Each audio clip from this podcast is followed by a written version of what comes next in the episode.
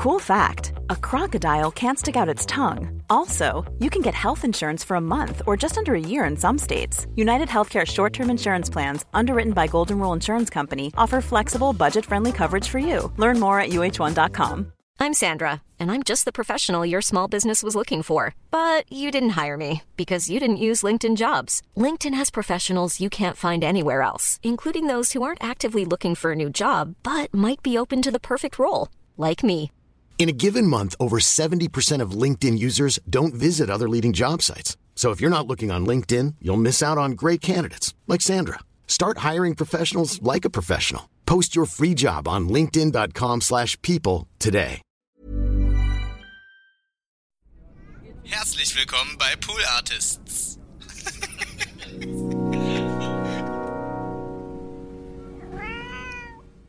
Aber halt auch da, als ich so über Fankultur geschrieben habe oder über so popkulturelle Phänomene, die halt einfach misogen geprägt sind oder aus einem misogenen Blickwinkel sind, mhm. dass da natürlich so diese Fandoms oder irgendwelche Männersmänner so in meine DMs kommen ja. sind oder per E-Mail sich gemeldet haben, um sich dann drüber aufzuregen. Und das finde ich, das ist halt leider ziemlich typisch. Also ja. abgesehen von Gamergate und so weiter, so dieses, wir haben hier so eine Hegemonie und das muss so sein, wie es ist, aus diesem Blickwinkel und vielleicht auch aus diesem männlichen Blickwinkel. Ähm, und jede Person, die da halt nur irgendwas dagegen sagt, ähm, greifen wir dann halt an. Also mich hat es nicht verwundert, dass in diese Zuschriften kam. Mhm. Aber es war natürlich trotzdem anstrengend. Ja. ja. eins, zwei, eins, zwei, drei, vier.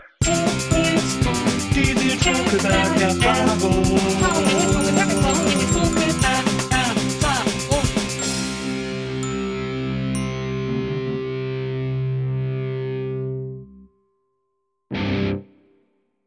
Hallo, liebe NBE-ZuhörerInnen. Herzlich willkommen zu einer neuen Folge der Nils Bokelberg-Erfahrung. Und heute habe ich einen Gast, auf die ich mich sehr gefreut habe. Ich äh, verfolge ihre Arbeit schon länger auf Twitter, ähm, zum Beispiel, aber auch auf ihrem Blog oder auf, äh, oder ich, sie begegnen mir immer wieder in äh, sehr interessanten Artikeln, die sie schreibt.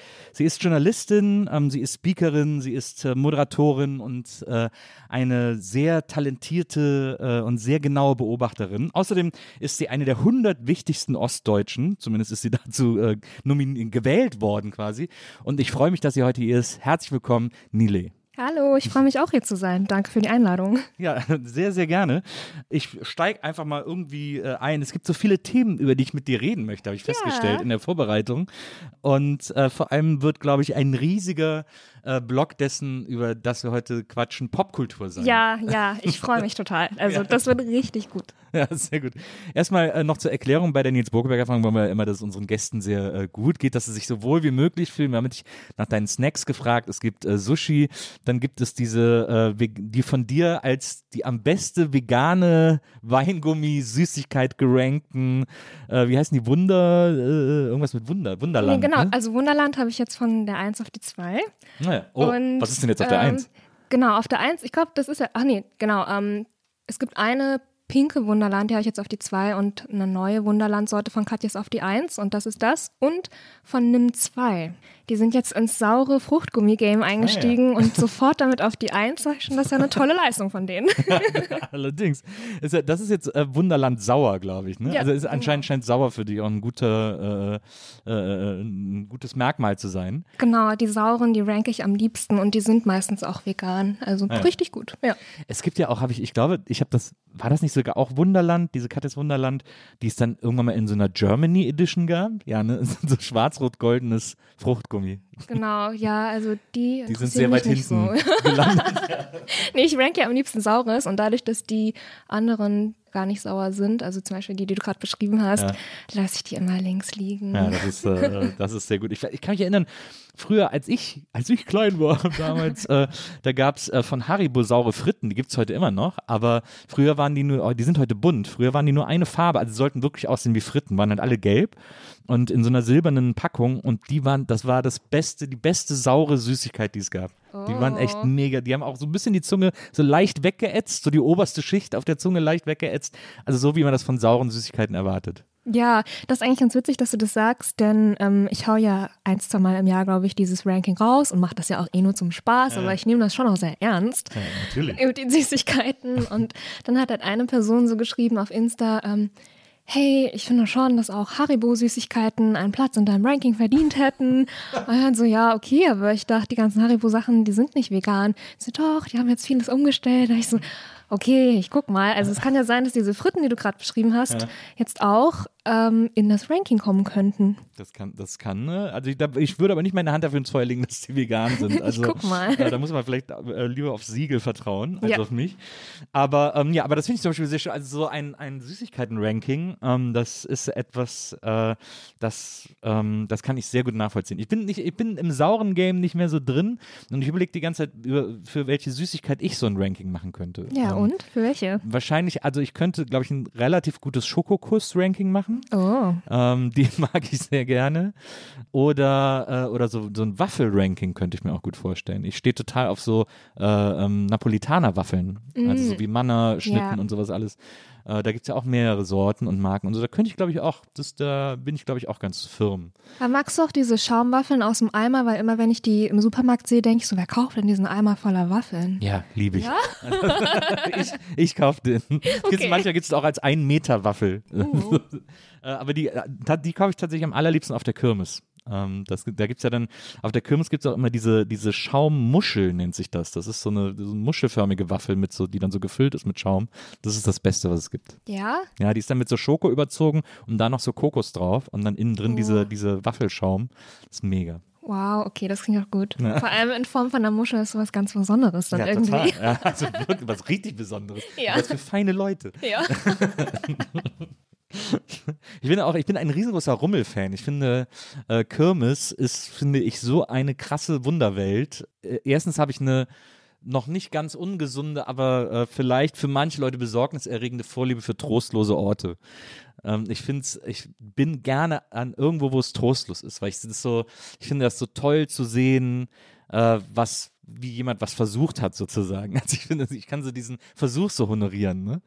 Und äh, Kirmes ist ja so ein riesengroßer Ort des Scheiterns. Also jetzt, und zwar jetzt nicht nur, oder vor allem nicht, ich meine jetzt gar nicht die Leute, die die Stände betreiben oder so, aber die Gäste, also äh, Lose, die nichts wert sind, ähm, äh, unnütz viel Geld in Greiferautomaten geworfen, äh, keine Ahnung, äh, jemand, der nach der Schiffschaukel irgendwie kotzen muss oder so. Also da ist ja, da wird ja im großen Stil gescheitert auf so einer Ja. Kirmes. Ja, ich dachte, als du das jetzt sagst, so trostlose Orte oder so gruselige Orte, vielleicht fiel mir gleich ein, dass da, glaube ich, mal so eine Scary Story auf Reddit gab von so Treppen im Wald, die wohl irgendwie gruselig sein sollen.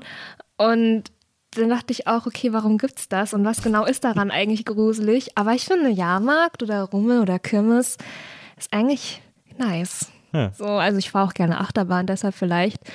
Aber je nachdem, ob man jetzt auf dem Jahrmarkt ist oder eher so in einem Freizeitpark, ich finde, das hat so eine andere Qualität, als wenn du auf so einer Kirmes bist, wie das, was ich unter Kirmes verstehe, so ja. aus dem Dorf. Also ein Autoscooter, eine Schießbude, drei Bierbuden, eine Losbude. Okay, ja, das ist schon sad. ja, ja das, das, ist nicht so cool wie so ein richtiger Freizeitpark. ja. ja. Ja, ich finde, aber ich finde es irgendwie auch so, wenn man, wenn man dann so äh, auf den meisten, auf den meisten Kirmesen, also auch so Dorfkirmes, ich komme ja auch so aus einer Kleinstadt, äh, wo auch irgendwie einmal im Jahr so Dorfkirmes war, ähm, da gibt es ja dann immer auch noch so die Hitparade oder den, den, die Leute nennen das überall anders. Ich kenne das als Hitparade. Andere nennen das irgendwie die Raupe, äh, äh, ganz viele. Und das ist ja immer diese Bahn, die halt so hoch und runter fährt. Ich ich glaube, auf dem Oktoberfest heißt das Berg- und Talbahn. Ah ja, die Berg- und Talbahn, genau. Da passiert nichts, außer dass es so hoch und runter geht. Genau, ne? so im ja, Kreis genau. die ganze Zeit. Ja. Und da finde ich es immer so geil äh, an den Wänden, wenn dann so in so Airbrush da irgendwelche Popstars ja, okay, hingesprüht genau. sind. Das sieht immer so geil aus an den ganzen Buden, finde ich. Ja, und das ist auch so, also es soll immer irgendein Star sein, aber die Person sieht dann gar nicht so aus. Ja. Zum Beispiel so, ähm, Shakira oder, oder Beyoncé oder, oder Britney Spears. Und man erkennt die vielleicht, weil dann die diese iconic Outfits anhaben, wie zum Beispiel so Britney in ähm, von den VMAs, wo sie halt mit dieser Stange getanzt hat. Ja. Und man merkt so an dem Outfit, ah, das soll Britney Spears sein. Aber das Gesicht und die Haare passen überhaupt nicht ja. bei diesen Airbrush-Figuren. Ja, da, oder, ja, da hast du total recht. Das, ist mal, das sieht manchmal auch so aus, als hätte das diese Frau gemacht, die dieses Jesus-Fresko äh, gerettet hat, in Anführungsstrichen, äh, in dieser spanischen Kirche. Ähm, aber das finde ich, das, das finde ich immer, ich, vor allem auch die Zusammensetzung der Stars ist immer so geil an diesen, an diesen Ständen, weil da sind Leute nebeneinander, wo man denkt, war, was war jetzt die Idee, die alle da äh, zusammen zusammen hinzupacken irgendwie. Das ist faszinierend. Das stimmt, aber ich glaube, das, was vielleicht mit am meisten Spaß dort macht, auch wenn es so dröge sein kann, vor allem wenn die mit ihren Fahrgeschäften immer so weiterziehen. Also ich glaube, das ist cool, wenn die Leute, die diese Ansagen machen mit diesem Stimmverzerrer, äh, da denke ich mir so, das kann man doch eigentlich nicht so unüberzeugt machen. Kannst nicht sagen, ah, noch eine Runde jetzt, sondern du musst das ja immer mit so einem Enthusiasmus machen. Ich finde, das ist doch, das ist doch eigentlich ganz in Ordnung, der Job, oder? So, noch eine Runde, let's go, go, go. So was halt.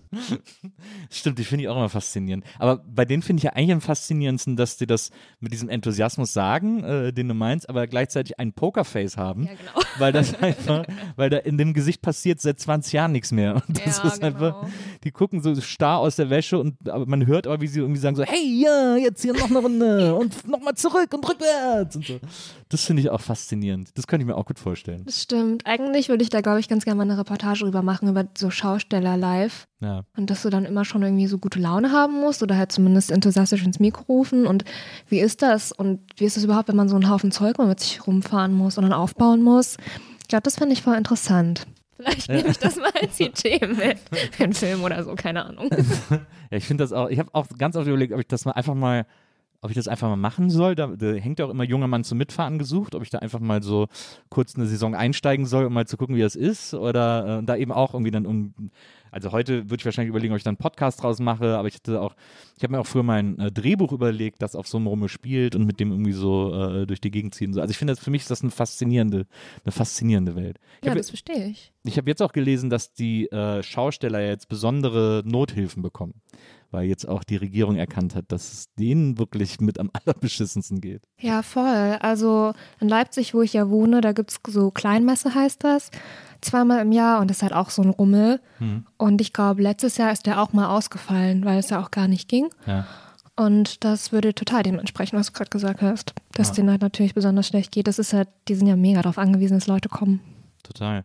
Und es ist auch, ich habe mal, es gibt so ein, ich liebe das ja am Bahnhof, äh, so Fachmagazine zu gucken. Ne? Also da Ja? gibt es ja so, äh, es gibt ja Magazine für alles. Und es gibt eben auch die Kirmesrevue, die, äh, die nur für Schausteller ist, wo dann so die neuen Fahrgeschäfte vorgestellt werden und auch, er hat jetzt das gemacht. Und da äh, sieht man aber, was das so kostet. Äh, weil da manchmal auch so gebrauchte Fahrgeschäfte angeboten werden und so im, im Kleinanzeigenteil und so. Und so ein Autoscooter gebraucht kostet so, kostet schon immer noch so 500.000 Euro oder so. Oh, krass. Und das musst du erstmal wieder einspielen, ne? Das, Ja. Also, das ist echt krass. Das ist so mega teuer einfach. Das ist irre.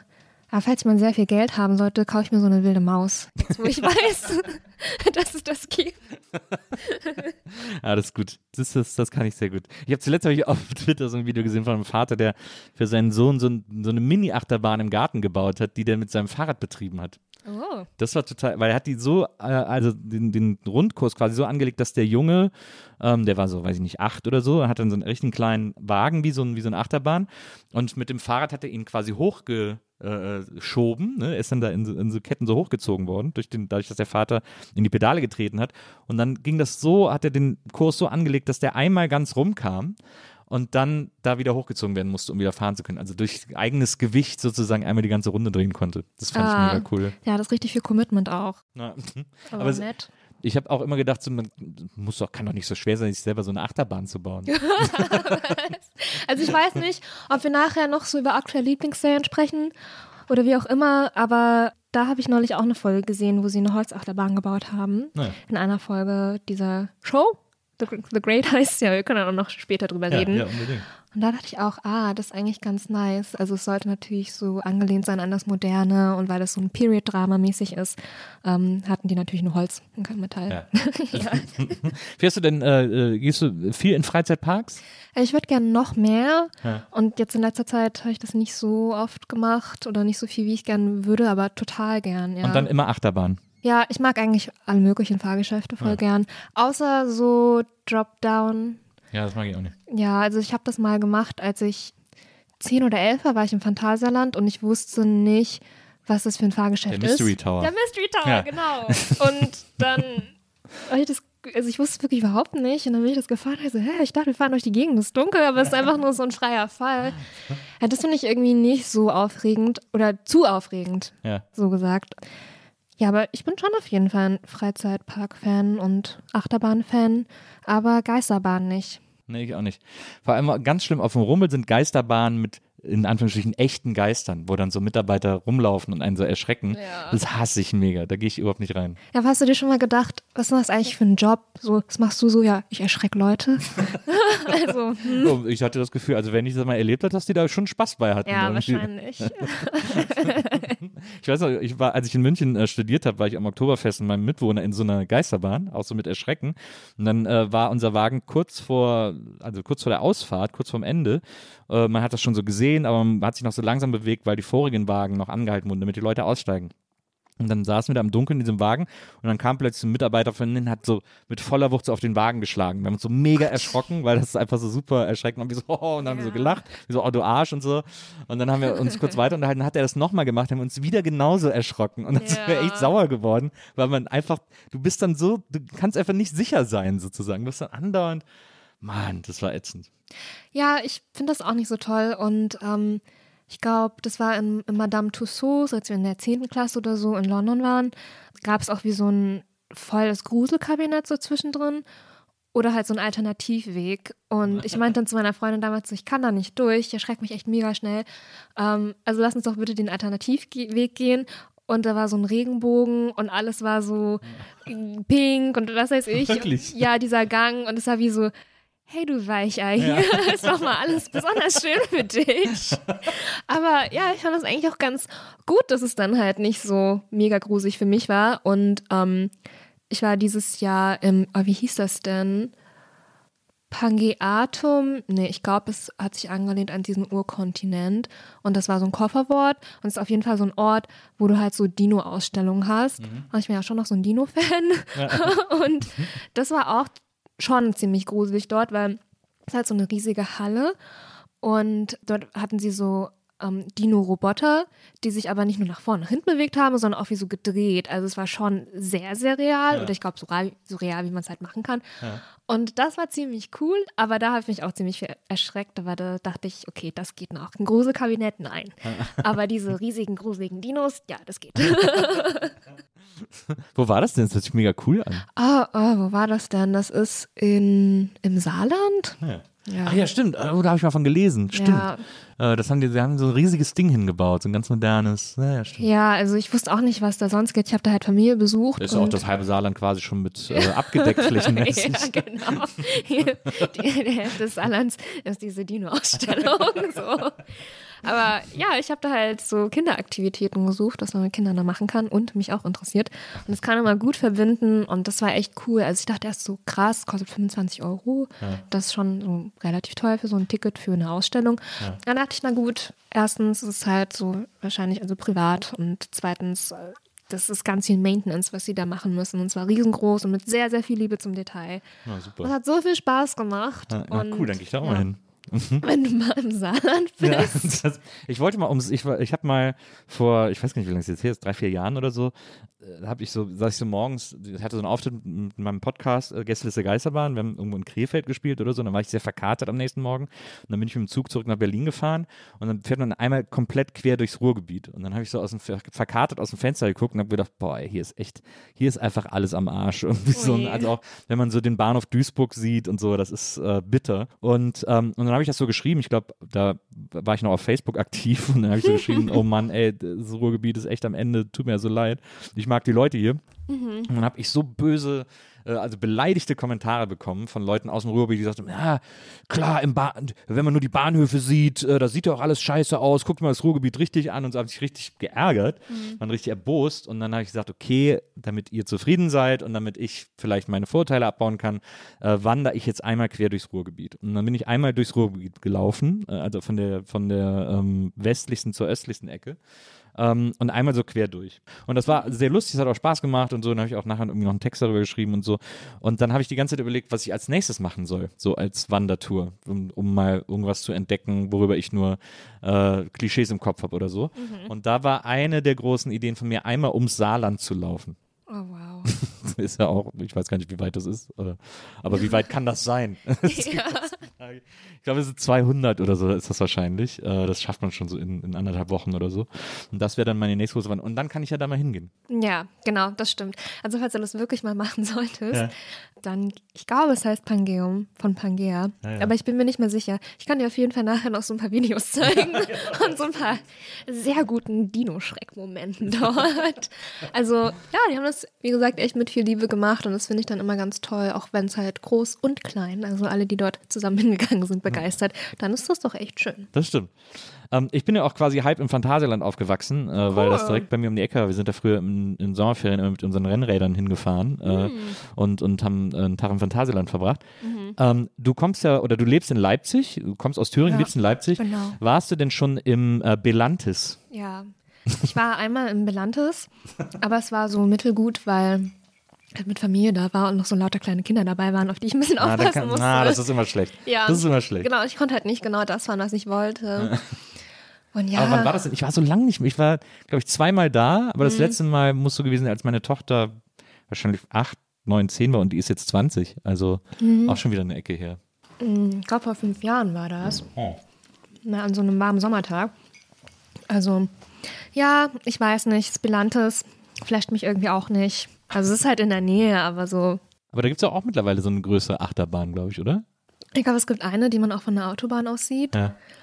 Aber ja, ich weiß nicht, ist so, ich würde die gerne mal fahren, weil die so einen krassen Drop haben soll. Aber also es flasht mich gar nicht, ins Belantes zu fahren und ich glaube, vom Preis her ist es auch, also es ist schon relativ teuer, der Eintritt so. Und dass ich mir dann denke, aber für fast den gleichen Preis könnte ich dann in einen der coolen Freizeitparks gehen, wo es halt viel bessere Achterbahnen gibt.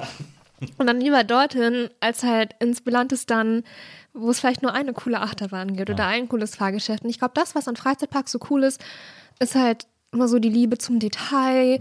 Und gerade im, im Europapark ja oder auch wie so Bilder, die ich mal aus dem Disneyland gesehen habe oder so, dass halt alles so ganz detailliert ist und wie in eine andere Welt halt. Und dort war es halt so semi. Und ich halt so, ja, ich weiß schon, dass ich wie auf so einem Platz bei Leipzig bin. so, sorry.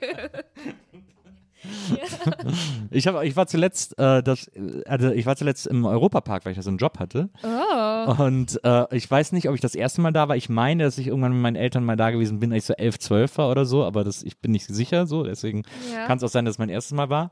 Und dann äh, war ich aber, wie gesagt, wegen Job und dann hatte ich nicht mehr so viel Zeit im Park. Ähm, und deswegen habe ich es dann noch auf zwei Rides geschafft, sozusagen. Auf welche? Ähm, der eine hieß, äh, Silvester? nee, äh, Volontarium. Ah, okay. Das ist so ein, ziemlich am Eingang.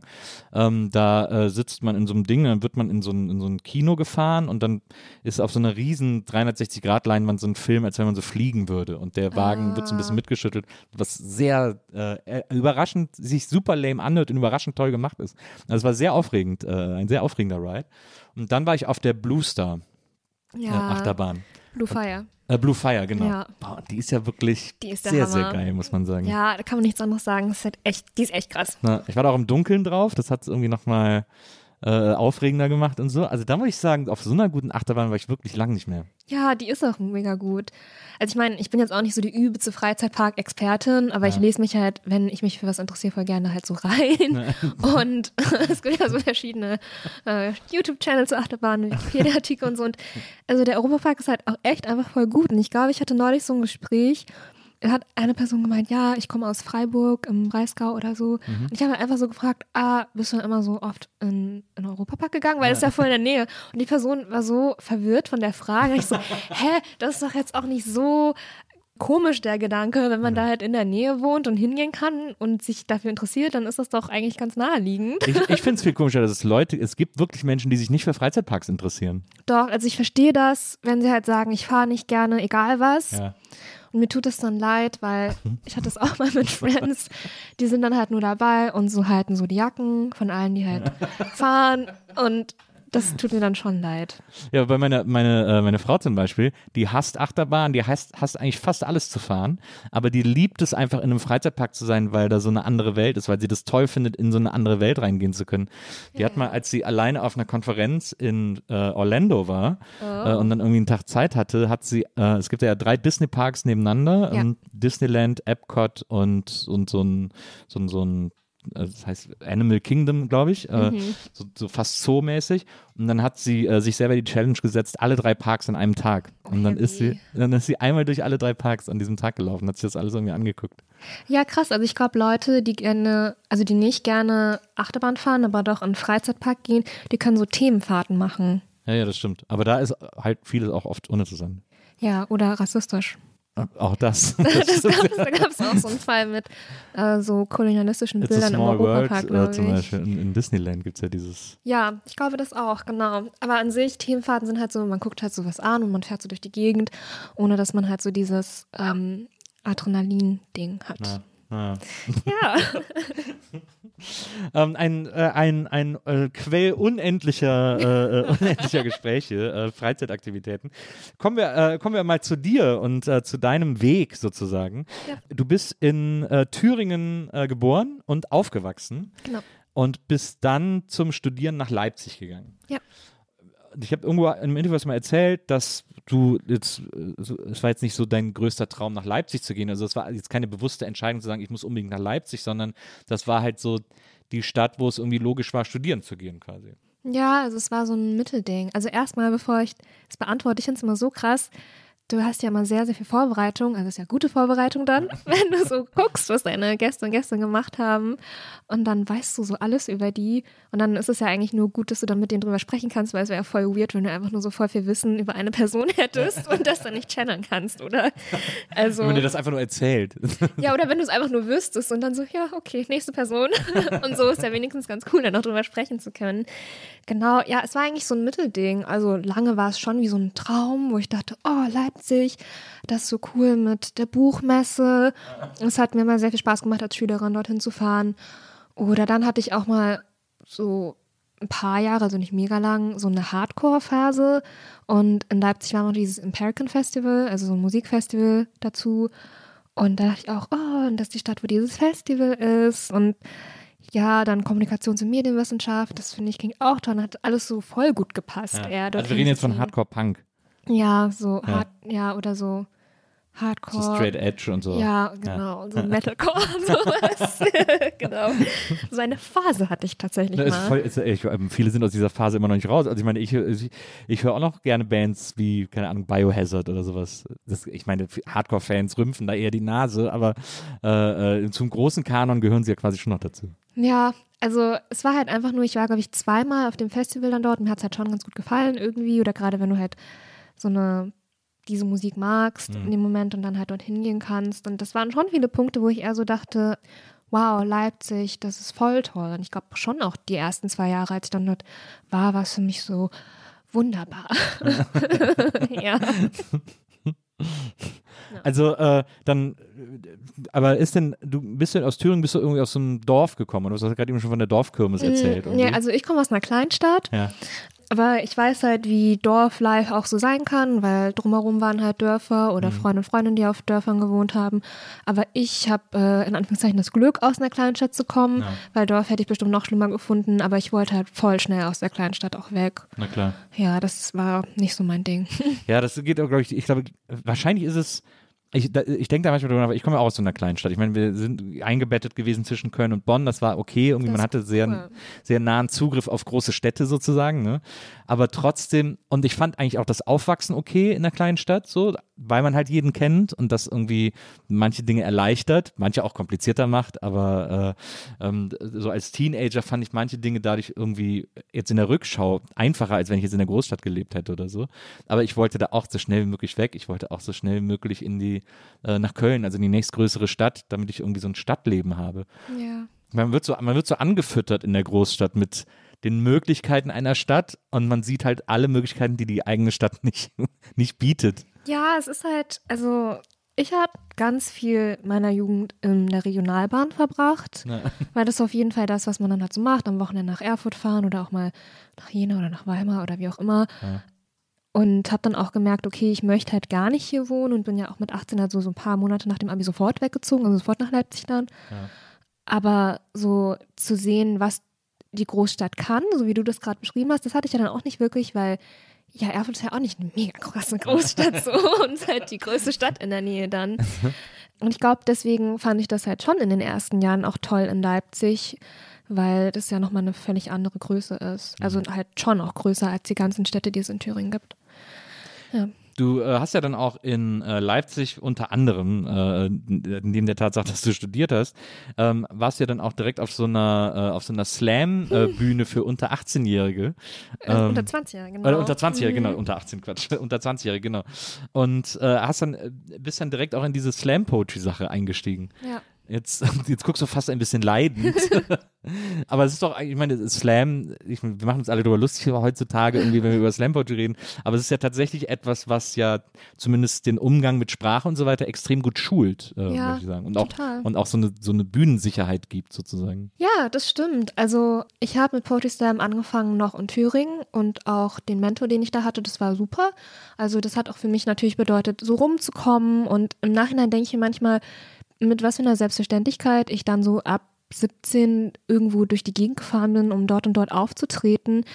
Auch oft alleine halt in der Regionalbahn. Das ist eigentlich schon gut und auch ähm, mutig. Also nicht so, dass ich sage, das ist der mutigste Akt überhaupt, aber zum Beispiel, als ich erstmal auf Slam-Tour gegangen bin, dann so mit 18, glaube ich, war das so nicht zu weit weg, aber halt in Halle. Und dann habe ich mich halt allein in den Zug gesetzt und bin dann da hochgefahren und Ja. ohne so viel drüber nachzudenken, was es dann eigentlich bedeutet, so als, als junge Person einfach so, so durch die Gegend zu fahren. Und ich glaube, dass es schon auch ganz gut war, um halt neue Orte kennenzulernen oder halt einfach so unterwegs zu sein. Ich kannte das halt vorher durch äh, in Thüringen unterwegs, wie gesagt, wenn du halt am Wochenende so nach Erfurt in die größere Stadt fährst mit deinen Freunden und Freundinnen. Aber da, glaube ich, habe ich auch schon einiges Zeit gesehen oder sehen können und dann auch später in ganz Deutschland Städte kennenlernen können durch Slam, das stimmt. Und ja, ich, ich weiß nicht, also ich habe immer irgendwie so etappenweise verschiedene Dinge halt performt. Also es ist jetzt nicht so komisch, dass ich dann halt doch so auf Bühnen stand mit Slam, weil ich halt seit meiner Kindheit, seitdem ich fünf bin, tatsächlich, und also das hängt nicht so an die große Glocke, aber es halt Teil von dem, was ich gemacht habe, und das war schon okay. Äh, habe ich halt ganz lange gesungen, so einem Alleinunterhalter und bin auch als Kind immer so als Weihnachtsengel auf Weihnachtsmärkten aufgetreten, tatsächlich, genau. Und ja, ich hatte halt auch wie so ein ähm, musikalisches Duo gehabt mit einer Freundin, die hat Klavier gespielt und ich habe gesungen. Und ich habe auch Geige gespielt, aber nicht so gut. Also ich habe wirklich mal viel, viel besser gesungen und Geige war so mein ach, Hobby. Das habe ich halt auch einfach gemacht. Und ich habe auch getanzt und so bin aufgetreten und dann kam halt Slam und das war halt auch, also Sprache und Schreiben, das ist mir dann immer, immer wichtiger geworden auch. Aber es war halt nur eine andere Form, das auf der Bühne stehen oder das Performen. Genau. Ja, verstehe. Und dann, äh, wie war das? Ich meine, wenn du mit äh, 18 direkt nach Leipzig gegangen bist, dann hast du auch direkt angefangen zu studieren mit 18, oder? Ja, genau.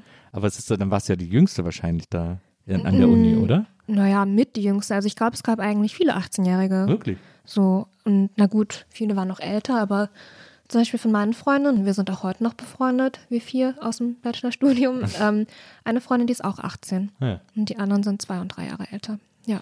Aber das ist ja, ich meine, ah, gut, du hast jetzt erzählt, dass du schon viel unterwegs gewesen bist äh, und rumgefahren bist, aber ja, das ist auch eine doofe Frage eigentlich. kann, ich mir eigentlich kann ich mir eigentlich auch sparen, das so zu formulieren, weil ich, ich, ich kenne es ja eigentlich. Also, Wie Ähm, war es, jung ja, zu sein? ja, wie, wie war es, jung, allein in der großen weiten Welt zu sein?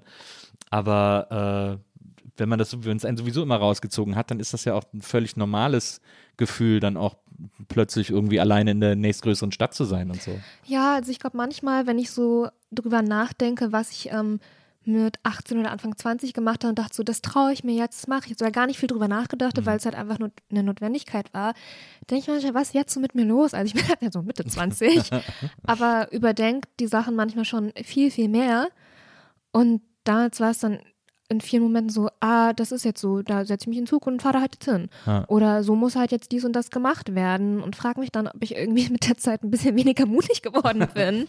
also in dem Sommer, als ich umgezogen bin, ähm, gab es von der Bahn noch so ein richtig gutes Flatrate-Ticket für junge Menschen. Das haben Ja. die jetzt nicht mehr so. Jetzt gibt es, glaube ich, nur noch vier konkrete Fahrten.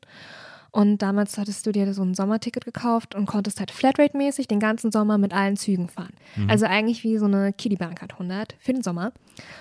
Und ich wusste nicht, wie das geht mit so Wohnungen suchen und mieten oder irgendwie. Und also familiär ist bei mir auch so ein bisschen komplizierter, aber ähm, mein Papa hatte halt ein Restaurant, war da halt immer so auch viel beschäftigt und dann bin ich noch, um das mal kurz zu fassen, als äh, Kind auch noch bei einer Pflegefamilie gewesen, weil mein Papa halt so viel gearbeitet hat und so. Mhm.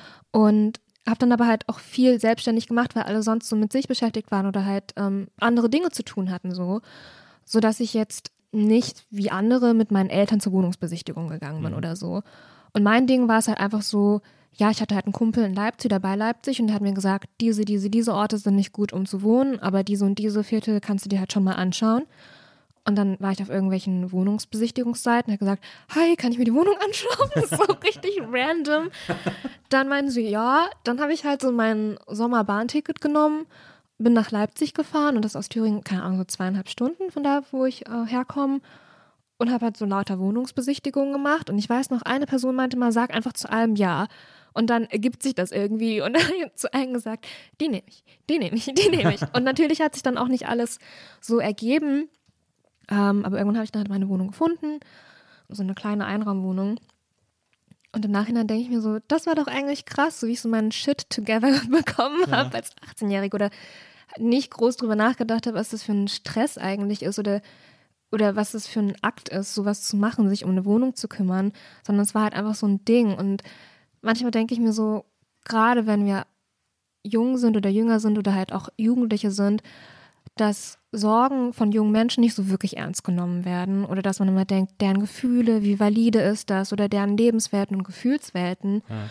Und dann versuche ich so eigentlich ein bisschen softer zu mir zu sein und denke mir so, wenn ich jetzt meinem 18-jährigen Ich was sagen könnte, würde ich auch sagen, ich bin super stolz auf dich. Nicht nur, dass du ganz viel Wissen hattest, zum Abi und so viel gelernt hast und das war auch mega stressig und wahrscheinlich so viele verschiedene Dinge wusstest und getan und gemacht hast. Du hast auch so dein Leben in die Hand genommen im Endeffekt und deine Wohnungssuchen gemacht und was weiß ich nicht, bist in eine völlig neue Stadt. Und das ist toll und ähm, toll, dass du das so hinbekommen hast, würde ich Ja. dann, glaube ich, gerne meinem 18-jährigen Ich sagen, weil eigentlich ist es halt, das sind alles schwere Dinge und das ist halt auch ein völlig neuer Lebensabschnitt so. Und ich glaube, dass man da eigentlich gerade auch zu jungen Menschen sagen kann, toll, wie ihr das macht Ja. oder wie ihr das durchsteht. Denn das ist ja auch immer mit ganz vielen Unsicherheiten so verbunden. Klar. Ja. Ja. also mega selbstständig, das ist wirklich der Hammer. ähm, ich, äh, also ich meine, bei mir war das, ich glaube, ich war nicht so, also weiß ich nicht, ich habe ja mit 17, habe ich ja beim Fernsehen schon angefangen. Ja, das äh, ist mega krass. Und da, aber da, dann musste ich mich auch nicht mehr um viel kümmern, sozusagen. Da wurde mir viel abgenommen schon. Ähm, aber wenn ich mir jetzt meine Tochter angucke, die ist jetzt 20, äh, die macht auch ganz oft so, dass die sich so Jobs irgendwie selber organisiert. Also ich helfe irgendwie, wo ich kann und so, aber manchmal kommt sie auch um die Ecke und hat sich irgendwie selber was organisiert, was sie irgendwie jetzt machen will und was sie interessiert und so. Und dann denke ich, oh, das ist doch voll geil. ja. Ähm, und dann versuche ich sie irgendwie überall immer so zu unterstützen, wie es, wie sie es gerade braucht, sozusagen. Äh, ja, genau. und äh, ich finde das aber auch sehr beeindruckend. Aber ich finde das auch so geil, dass man so jung auch wirklich sich um sowas gar nicht schert. Also man, da man ja keine Vergleichswerte hat, denkt man auch nicht, das macht man jetzt so und so, sondern man macht es einfach, wie es einem logisch vorkommt, Ja. sozusagen. Äh, und das ist irgendwie, das vermisse ich auch total, dass man so noch äh, agiert und durchs Leben geht. Ja, also irgendwann später, als dann noch mehr Aufgaben so auf mich zukamen, wie, keine Ahnung, äh, wie machst du deine Steuer oder dies, das, Krankenkasse, so richtige Adulting-Momente, wo ich, je älter ich wurde, desto mehr dachte ich immer so, oh Mann, oh, und das hört ja nie auf. Und dann muss man das alles so hinbekommen. Und ich hatte das Gefühl, so mit 18 fand, hatte ich schon auch Respekt davor. Ich dachte so, das mache ich jetzt. Und irgendwie jetzt hätte man da einfach noch mehr Enthusiasmus. Oder ja, als käme es einem noch nicht so schwer vor, vielleicht weil man auch aufgeregt war. Also dachte, jetzt geht was Neues los. Ich bin voll cool und erwachsen. Ich wohne hier alleine. so.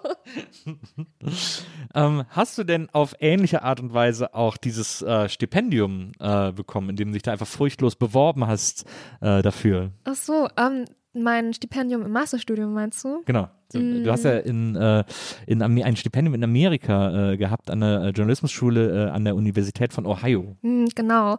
Ähm, nee, das war schon zum Glück dabei sozusagen, denn äh, das ist so ein Partnerschaftsprogramm Ah, ja. zwischen der Uni Leipzig und der University of äh, der Ohio University. Und ähm, die haben schon lange so eine Partnerschaft, aber das ist das Programm, das gibt es noch nicht so lange. Also ich war der dritte Jahrgang und das heißt halt, der Deutschstudiengang heißt Global Mass Communication und Journalism, ist halt an der Journalism School dort. Und es werden fünf Leute genommen und wenn du halt genommen wirst, dann ist das Stipendium schon dabei. Ah, ja. Genau, also zum Glück muss man sich da nicht noch kümmern. Das ist halt voll interessant, dass du das fragst mit Stipendium und bla, weil ich denke da gerade so viel drüber nach. Diesen Monat ist nämlich meine BAföG-Zahlung fällig, mhm. also meine BAföG-Schulden aus dem Bachelorstudium noch. Und ich habe halt voll lange darauf hingearbeitet, dass ich das dann wahrscheinlich jetzt diesen Monat in einem Batzen abzahlen kann. Und das war voll schwierig, weil das auch viel Geld auf einmal ist. Mhm. Und ich halt ja auch aus einer Arbeiterinnenfamilie komme und da habe ich so viel drüber nachgedacht in Sachen Stipendium. Mit 18 wusste ich nicht, dass es sowas gibt. Oder ich wusste nicht, wie, wie man das überhaupt macht. Ja. Ich dachte so, oh, BAföG ist der Weg. Und war dann so, oh cool, BAföG, man kriegt okay. Geld. genau. Und dann Moment mal, nee, dann habe ich ja total die Schulden. ähm, und das ist halt interessant, dass du gerade nur dieses Stichwort Stipendium nennst, weil ich mir so dachte, also abgesehen davon, dass Strukturen da halt einfach falsch sind, dass Bildungszugänge einfach zu hoch gerade noch sind oder halt einfach nicht zugänglich genug sind. Mhm. Dieses Ding, dass ich zum Beispiel nicht wusste, was Stipendien sind und ich halt schon viel eigentlich immer noch schon so recherchiert habe und so weiter, ist natürlich dann im Umkehrschluss, dass Leute, die halt vielleicht noch weniger darüber Bescheid wissen, dann denken, vielleicht studiere ich auch gar nicht, weil mhm. ich kann es mir wirklich gar nicht finanzieren. Und ich dachte so, oh Mann, also ich wusste nicht, dass es sowas gibt und dann kam BAföG und BAföG ist cool, hat mir einiges dann ermöglicht, aber jetzt stehe ich halt auch mit voll vielen Schulden da. Ja. Und das ist ähm, alles nicht so optimal ist. genau. Aber ja, ja, beim Bachelor war es so und im Master hatte ich dann ein Stipendium zum Glück. ja, das ist krass, dass Bildung so eng verknüpft ist mit, äh, mit Geld oder mit äh, Geld auftreiben müssen. Klar. Also ich meine, es und, und das, das, Absurde ist, dass wir ja aus der aus einer relativ privilegierten Position heraus noch äh, argumentieren, weil Deutschland wirklich zu großen Teilen versucht, Bildung sehr niederschwellig zugänglich zu machen äh, und auch äh, finanziell niederschwellig zugänglich zu machen.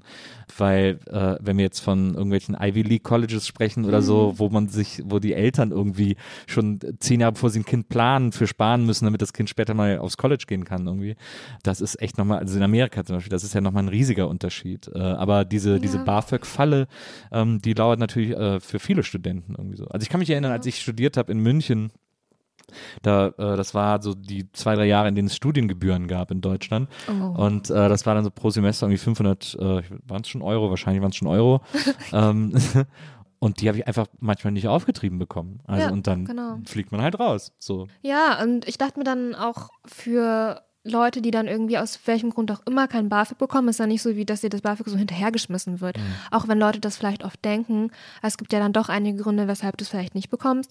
Und dann müssen sie halt nebenbei arbeiten. Beispielsweise deine Eltern verdienen halt genug, sodass du eigentlich keinen BAföG-Anspruch hast. Aber dann haben diese Leute ein schlechtes Verhältnis zu ihren Eltern oder was auch immer, kriegen halt kein Geld von denen. Also müssen sie dann halt doch arbeiten gehen auch. Und das ist ja mega prekär. Und dann bist du halt voll lange im Studium drin, weil du dich nicht auf dein Studium konzentrieren kannst, weil du mhm. so viel arbeiten musst. Mhm. Und ich glaube, sowas wird dann halt oft nicht mitbedacht. Und ja, keine Ahnung, ist jetzt auch nicht so, dass ich voll den Schwerpunkt auf Bildung habe. Und aber ich denke natürlich über alle möglichen Ungerechtigkeitslagerungen in Deutschland nach. Und Bildung ist da auch ein Punkt. Also das ist auf jeden Fall eine Problematik, weil ähm, du hast gerade das angesprochen mit USA, das stimmt.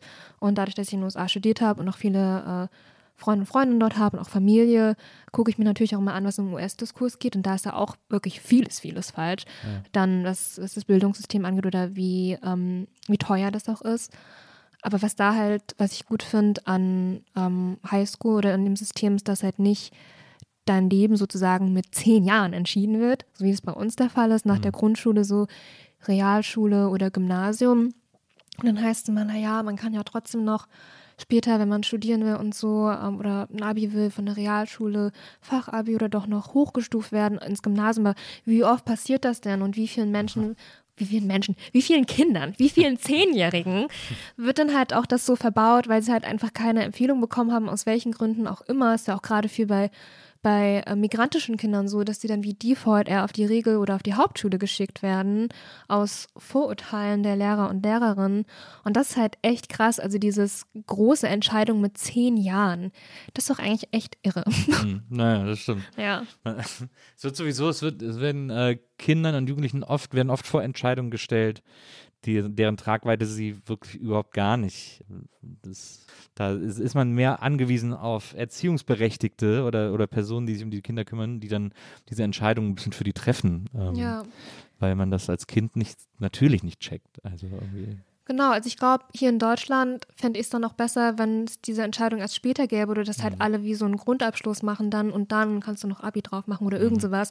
Aber halt nicht so wie, ja, jetzt bist du schon zehn Jahre alt, jetzt kannst du mal diese große Lebensentscheidung Du bist schon zweistellig. Ja, genau. Also das finde ich schon irgendwie krass, ja. Wie war das denn in Ohio? Das ist ja quasi äh, Bible Belt. Wie war das denn da zu studieren? Ja, also du kommst aus einer Kleinstadt, ich auch. Ja. Wir haben beide gerade gesagt, äh, wir wollten dann nicht mehr in der Kleinstadt sein. Und ich weiß noch, also ich fahr, äh, ich schlafe halt oft ein auf Autofahrten und bin ich so gefahren, also ich saß auf dem Beifahrersitz, bin eingeschlafen, aufgewacht und dann war ich in so einem kleinen Ort und dann ich so, ja, wir sind da. Und ich dachte so, äh, wo wir jetzt hier durchfahren oder Tankstelle oder Ja. wie. So, nee, das ist der Ort. Also, oh mein Gott, nein. also, es, halt, es war eine sehr intensive Zeit dort auch, weil man sagt auch immer so, Grad School ist live, weil ähm, du wirklich, wenn du an der Grad School bist und dein Masterstudium halt da machst, das ist wirklich so intensiv. Also, und bei mir war es noch krasser, weil ganz viele Studieninhalte in ein Semester gestopft worden sind, weil es ja ein Doppelmasterabschluss ist. Also man studiert halt, es ist nicht so vorgesehen, dass du doppelt so lange studierst und dann zwei Master bekommst, sondern dass du in der Zeit von einem Master zwei Master machst. wow. Ja. Genau. Und das war schon sehr intensiv dort, ähm, weil ich immer nur Uni, Uni, Uni gemacht habe. Und Ohio University ist halt known as a Party College so. Yeah. genau, weil die Undergrads wiederum, die Bachelorstudies und das Bachelorstudium ist halt auch viel leichter, die ganze Zeit immer gefeiert haben. Und da war halt auch voll so das äh, Fake-ID-Game richtig krass, denn du kannst ja eigentlich nur in Bars, wenn du 21 bist. Ja. Und die Studis, die da rankommen oder ankommen, die sind ja 18. Also theoretisch kannst du dann gar nicht in die Bar, in den Club und so weiter. Und da gab es so voll das Fake-ID-System, dass die halt da rein konnten in die Bars, weil die Bars haben ja wiederum davon gelebt, dass die ganzen Studis da hingehen. Hast du, hast du auch eine Fake-ID? Nee, ich war ja schon über 21. Ah ja. Aber das fand ich halt auch heavy, denn ich habe natürlich sehr viel drüber nachgedacht, wie es ist, jetzt schon wieder in einer Kleinstadt zu sein. Ich wollte nie wieder in einer Kleinstadt wohnen und jetzt bin ich zum Studium in der übelsten Kleinstadt, in der Pampa, die nächstgrößere Stadt, also Columbus, die Hauptstadt von Ohio, auch 40 Meilen entfernt. Wie viele Kilometer sind das? 60 Kilometer? Keine Ahnung. Auf jeden Fall weit weg. Und das war Aber, krass. aber muss man auch sagen, für USA sehr normale Entfernung, weil da Ja. einfach alles im Auto gemacht wird und man ja ab Stimmt. 15 schon Auto fahren darf und so. Genau, ja. ähm, ja. Ab 15 kannst du Führerschein machen, dann ab 16 kannst du fahren.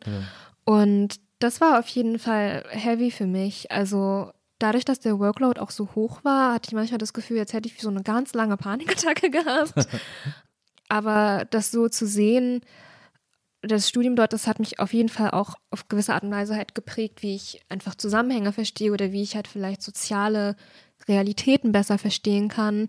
Denn Athens, dieser Ort, da wohnen, glaube ich, so 6000 Leute und dann haben die, keine Ahnung, 20.000 Studis. Ach. Also es sind Ja, sehr, sehr viele Studis und wenn die halt im Sommer nicht da sind, ist da auch nichts los. Und die meisten Leute, die dort wohnen, arbeiten auch in irgendeinem Uni-Zusammenhang. Und ich finde halt, dass die ganze Stadt auch irgendwie so eine Unistadt ist. Also Mhm. überall ist Campus. Und dann gibt es noch so ein paar äh, Haunted Places. Also vielleicht wäre das dann was für dich. ähm, weil die halt so ein bisschen lost sind dann. Ja, und du, du siehst dann halt, oder ich hatte immer alle zwei Wochen so eine ganz späte Vorlesung. Medienethik war das. Montags von 19 bis 21 Uhr, glaube ich. Und ich bin dann halt so nach Hause gelaufen oder manchmal halt so mit dem Ruftaxi zurück.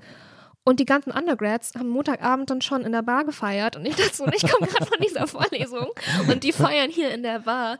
Aber es war, es war wirklich krass und ähm, ich fand es halt auch interessant, weil ähm, Athens County hat halt auch immer, ich glaube, die letzte Wahl, und ich war ja da zu den Midterms-Wahlen und 2016 haben die halt demokratisch gewählt und drumherum war halt alles rot eher so oder vi vieles. Und da wurde er republikanisch gewählt. Also es ist halt eine totale Bubble, so eine kleine Unistadt innerhalb des Countys, was eins der allerärmsten Countys war in Ohio. Und Ohio ist an sich halt auch kein reicher Staat.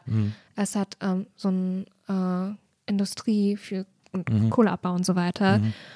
Und ähm, das fand ich dann halt auch einfach interessant zu sehen, weil du dann halt diese College Town hast, wo die Studis zu extrem hohen Mieten in ihren Dorms wohnen oder halt in diesem Unikomplex, wo ja sehr viel privatisiert ist und sie dann halt extrem hohe Gebühren haben.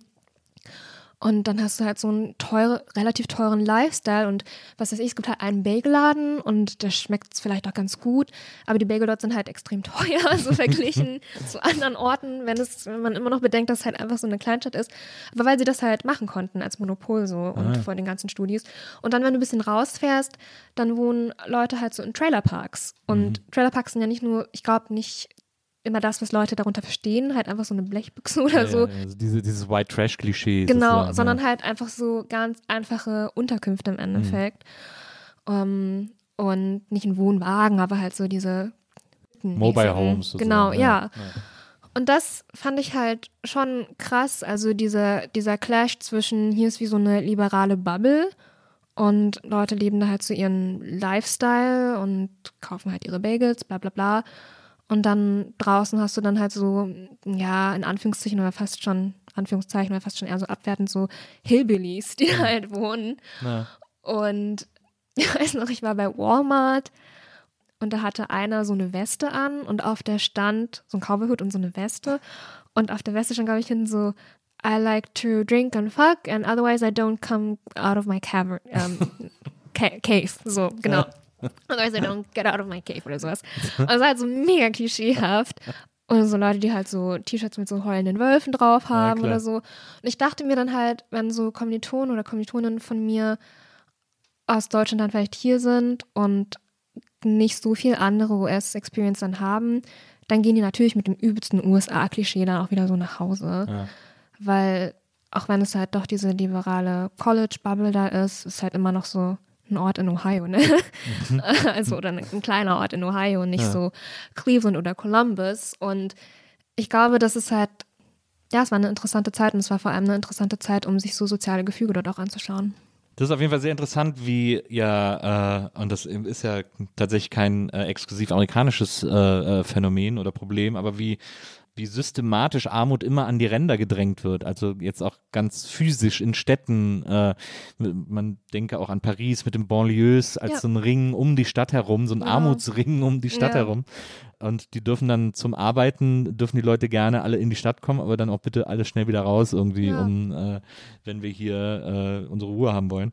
Ähm, das ist schon, das ist schon, finde ich, das finde ich schon krass. Also ich finde, in Deutschland fällt es mir nicht so stark auf. Ähm, also es gibt Städte wie München vielleicht, wo es ein bisschen so in die Randgebiete mittlerweile gedrängt wird. Köln, ja, wahrscheinlich mittlerweile auch. Das ist ja alles so teuer geworden. Aber in Berlin ist es, ist zum Beispiel immer noch sehr äh, durchmischt. finde ich. Ja, aber also ich finde, in Deutschland fällt es einem schon auch auf, vor allem in Großstädten, je nach so Außenbezirk oder halt Außen. Ja gut, also jetzt mit Marzahn ist das- natürlich zum Beispiel. Ja, oder Ähm, ich hatte da neulich auch so ein Gespräch mit einer Person, ich glaube, ein Monolog. Die Person hat geredet und ich habe gedacht. ähm, die Person auch irgendwie gesagt, ja, und Migranten oder irgendwas und Außenbezirk oder dann wohnen die da und in ihren Vierteln. Ich dann auch dachte, gerade mit ähm, GastarbeiterInnen, also die halt dann äh, in die BRD kamen, also nach Westdeutschland kamen, ähm, die dann halt so in bestimmte Viertel abgeschottet wurden Ja. ja, auch. Also das finde ich ist dann schon so, dass man halt bestimmte Gruppen dann auch an bestimmte Orte in der Stadt halt irgendwie bringt, damit die dann nicht so in Kontakt sind mit anderen im Das, Endeffekt. das wurde schon extrem, also ghettoisiert, Ja, äh, kann, genau. man, kann man durchaus sagen. Und das ist Ähm, halt, das ist halt a thing. Und das ist ja nicht so, weil man, also ich glaube, die Argumentationskette von der Person, die ich dann gehört habe, war einfach nur so, ja, und ja, die sind da ja so unter sich. Und ich so, ja, weil sie halt unter sich da so immer untergebracht worden wurden, sind, ne? Genau. Ja, es ist doch, ich würde schon sagen, dass es auch auf jeden Fall eine deutsche Sache ist. Also Ja. vielleicht kommt es einem manchmal nicht so dolle vor, aber in Großstädten auf jeden Fall. ja, wahrscheinlich. Ja, und selbst in der Kleinstadt, aus der ich komme, gab es halt auch so prekäre Wohnviertel oder so Blocks. Und sonst, ähm, ja, durchmischt. Auch Blöcke so in der Innenstadt, aber auch dann in der Innenstadt so Einfamilienhäuser, Bürgi, Lifestyle. Das war da schon vielleicht ein bisschen durchmischt. Aber wie gesagt, auch da in der Kleinstadt ein Randviertel. Ja. Ja. Mhm. Du äh, bezeichnest dich ja selber als in Ostdeutschland geborene Vietdeutsche. Ja. Äh, ich muss das, ich habe mir das extra aufgeschrieben, damit ich es nicht falsch sage. Aber äh, deine Eltern sind äh, Vietnamesen. Genau. Ja. Und äh, es gab ja so ein Abkommen, also es war ja DDR damals, du bist ja in Thüringen aufgewachsen, die sind dann in die DDR gekommen. Es gab ja so ein Abkommen zwischen der DDR und Vietnam als sozialistischer Bruderstaat sozusagen, äh, dass man da irgendwie im Austausch bleibt. Und es war, man kann es ja relativ analog zur westdeutschen Gastarbeiteranwerbung in den 50er, 60ern äh, lesen, ähm, dass da sehr systematisch Gastarbeiter aus Vietnam, ich glaube auch ein paar aus Kuba, wenn mich hier alles täuscht. Ja, aus äh, vielen verschiedenen Ländern, ja. in die, in die DDR geholt wurden, äh, um da, äh, es nannte sich aber nicht Gastarbeit, das hieß irgendwie Die anders. Vertragsarbeit. Ja, genau, ist das. Vertragsarbeiter. Genau, also aus Ländern wie Vietnam, Kuba, Mosambik, Algerien gab es auch einige. Ungarn, ja, also diese sozialistischen Bruderstaaten. Ja. Genau. Ja. Und die sind aber dann doch auch sehr, man hat doch, ich glaube, du hast das mal in einem Interview erzählt, dass, ähm, dass man sehr versucht hat und da das, das, dass das Land, die Regierung, der, die DDR in dem Fall, äh, sehr versucht hat, die so ein bisschen zu verstecken im Grunde genommen. Ist das, hat dir dein Vater da oder deine, deine Mutter, deine Eltern irgendwie ein bisschen erzählt, wie das war? Nee, das ist dann immer unterschiedlich mit den Perspektiven jetzt mittlerweile von dem, was ich so von Erstgenerationsleuten weiß. Also meine Eltern und alle, die halt in die DDR kommen, das ist so erste Generation. Ich bin Mhm. zweite Generation, also hier geboren. Ja, also eigentlich war es halt so, dass es gar nicht so großartig den Plan gab, dass sie halt integriert werden, weil sie ja sowieso auf begrenzte Zeit hier sein sollten, um dann halt das Wissen zum Beispiel wieder mit zurück nach Vietnam zu bringen. Also so von wegen Leben hier aufbauen, war nicht gedacht. Und deshalb im Endeffekt auch wenig Integration. Also ich habe mit einigen gesprochen, die halt auch gesagt haben, ja, wir wurden wirklich total abgeschottet in unseren Wohnheimen, hatten jetzt nicht so den Zugang zu Sprachkursen im Endeffekt. Und ich hatte ja auch diesen Sommer für den MDR eine Doku darüber gemacht. Oder, nee, keine Doku, eine Reportage darüber gemacht, eine Videoreportage. Und habe da auch mit einem aus der ersten Generation gesprochen, der nach Magdeburg kam zu DDR-Zeiten. Und der meinte auch, ja, wir haben halt hier so in diesem Wohnhaus oder wie so ein Internat gewohnt. Und dann gibt es aber auch einige, die sagen, ja, wir waren zwar irgendwie in unseren eigenen Wohnhäusern, aber haben doch schon einiges mit Deutschen auch gemacht, zum Beispiel mit denen äh, in unserem Betrieb. Also die haben ja meistens in diesen volkseigenen Betrieben gearbeitet. Und ähm, da kann man dann doch auch in Austausch. Und ich frage mich dann manchmal so, ich will denen ja auch nicht mein Narrativ in den Mund legen oder dann halt so meine Sicht darauf durchdrücken im Endeffekt. Aber ich glaube, auch wenn man dann vielleicht mal einen guten Austausch hatte oder in Kontakt kam mit Deutschen, so wirklich geplant war es dann halt irgendwie doch nicht, dass da halt eine große Integration stattfindet oder dass man halt so Teil der Gesellschaft wird oder dass die Vertragsarbeiterinnen so Teil der Gesellschaft werden. Es war ja auch extrem reglementiert, auch nochmal mit einem ganz großen Gender-Aspekt. Bei Frauen war es ja so, dass sie, dass da so Betten kontrolliert worden sind, ob die halt auch alle in den Wohnheimen sind, damit sie halt nicht rausgehen oder halt eine Familie gründen, schwanger werden und so weiter und dann halt hier bleiben oder wie auch immer. Äh, das, da wurde auch halt mit Abschiebung dann gedroht oder halt Ja. auch mit Zwangsabtreibung mussten da durchgeführt werden. So. Also das ist halt doch eine sehr starke Reglementierung und hat für mich auch natürlich immer auch mit viel Ausbeutung zu tun. Also das kann man ja auch nicht schönreden im Endeffekt und auch mit den GastarbeiterInnen im Westen. Also ich kenne mich mit dem westdeutschen Diskurs halt nicht so gut aus, aber ja mit dem ostdeutschen dann schon ziemlich gut und ähm, ich denke, dass das dann auch oft romantisiert wird, wenn man sagt, ja, die kamen hierher und haben ja viel gelernt, die waren immer so fleißig und bla.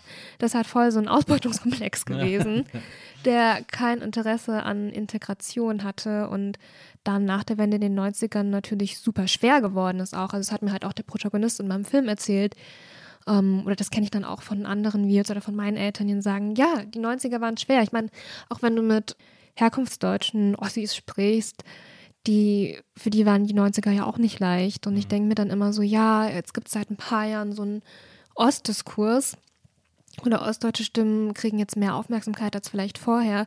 Aber das ist halt auch extrem homogen. Das sind halt oft bürgerliche, oft weiße Leute, die dann halt, wie ich finde, manchmal auch noch so ein, also je nachdem, wo sich das befindet, der Diskurs dann oder wo sie publizieren und so weiter, aber was halt auch nochmal sehr wie so ostidentitätspolitisch ist, wo es viel um Abwertungserfahrung geht, was ich auch verstehe, aber auch um viel so, ah, und diese abwertende Haltung von Wessis oder wie auch immer, hier dann denkt, ja, aber dann gibt es halt noch eine Sicht darauf und das sehen Leute überhaupt nicht. Also diese migrantische Perspektive von Leuten aus der ersten Generation oder dieser, dieser Struggle, den sie halt dann hatten, mit sich Existenzen aufzubauen unter mhm. sehr schweren Bedingungen, unter mhm. Bedingungen von wegen, die sollten ja eigentlich gar nicht wirklich hier sein. Ja.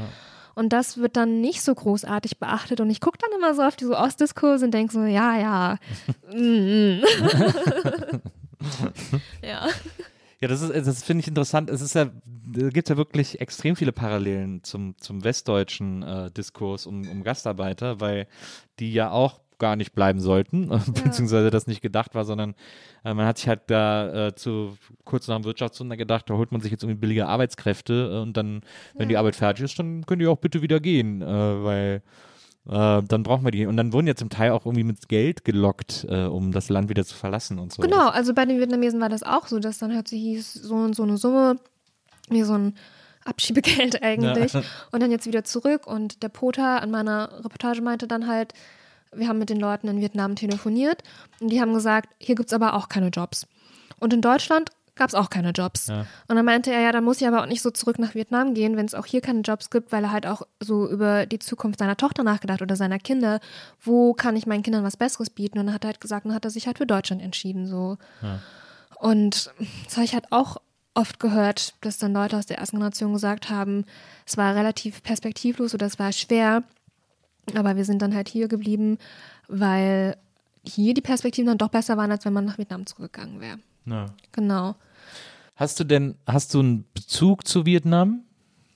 Schon, aber ich glaube, das ist ein sehr, ja, ein Bezug aus so einer Diaspora raus irgendwie ja. oder aus diesem zweite Generationsding, aus einer Person, die halt nie dort lang gelebt hat und auch nicht dort geboren worden ist. Ich glaube, das geht vielleicht vielen so migrantischen Kindern der zweiten Generation, dass man wie so ein Wunschort oder wie so ein Traumort oder wie so ein ja, Sehnsuchtsort sich dann im Kopf hat, aber dann es nie so ist, wie man sich denkt, oder vielleicht gibt es diesen Ort überhaupt nicht eigentlich, ja.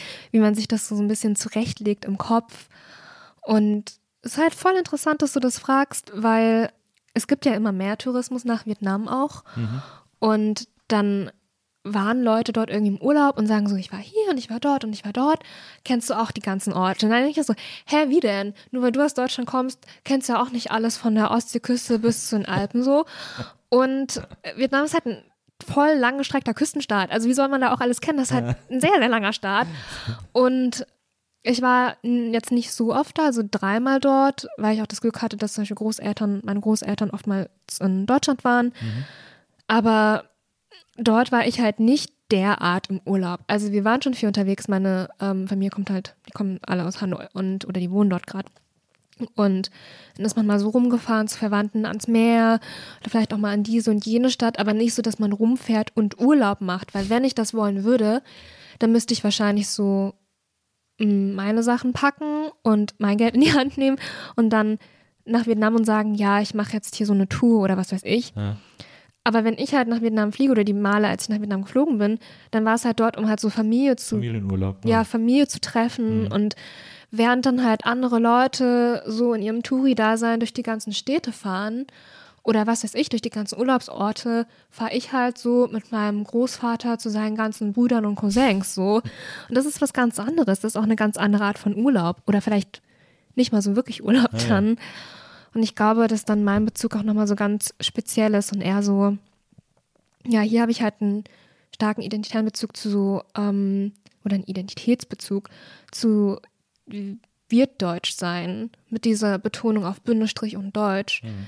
während ich halt natürlich schaue, was in Vietnam so läuft, aber halt keine Vietnam-Expertin bin und das ist einfach wie so eine Identität, die sich an was anlehnt, was vielleicht gar nicht so konkret ist und in mhm. dem Sinne auch gar nicht so in Vietnam da ist, sondern halt einen starken Deutschlandbezug hat. Ja. Ich finde das sehr faszinierend, also weil ich mir das natürlich gar nicht vorstellen kann, sozusagen, dass es so ein, ein anderes Land gibt, aus dem so meine Familie kommt und äh, wo ich aber nicht aufgewachsen bin, äh, was ich quasi so äh, dann irgendwie aus Erzählungen viel kenne und dann da bin und da auch Familie habe und es schon auch, es gibt ja eine Art heimatlichen Bezug dazu, den ich aber nicht aus meiner Biografie heraus habe, sozusagen. Genau. Und das finde ich irgendwie, das muss ein total schräges Gefühl sein. Ja, ich glaube, dass halt viele aus der zweiten Generation dann manchmal auch wie so ein Disconnect empfinden. Also manchmal vielleicht auch schon einfach sprachlich.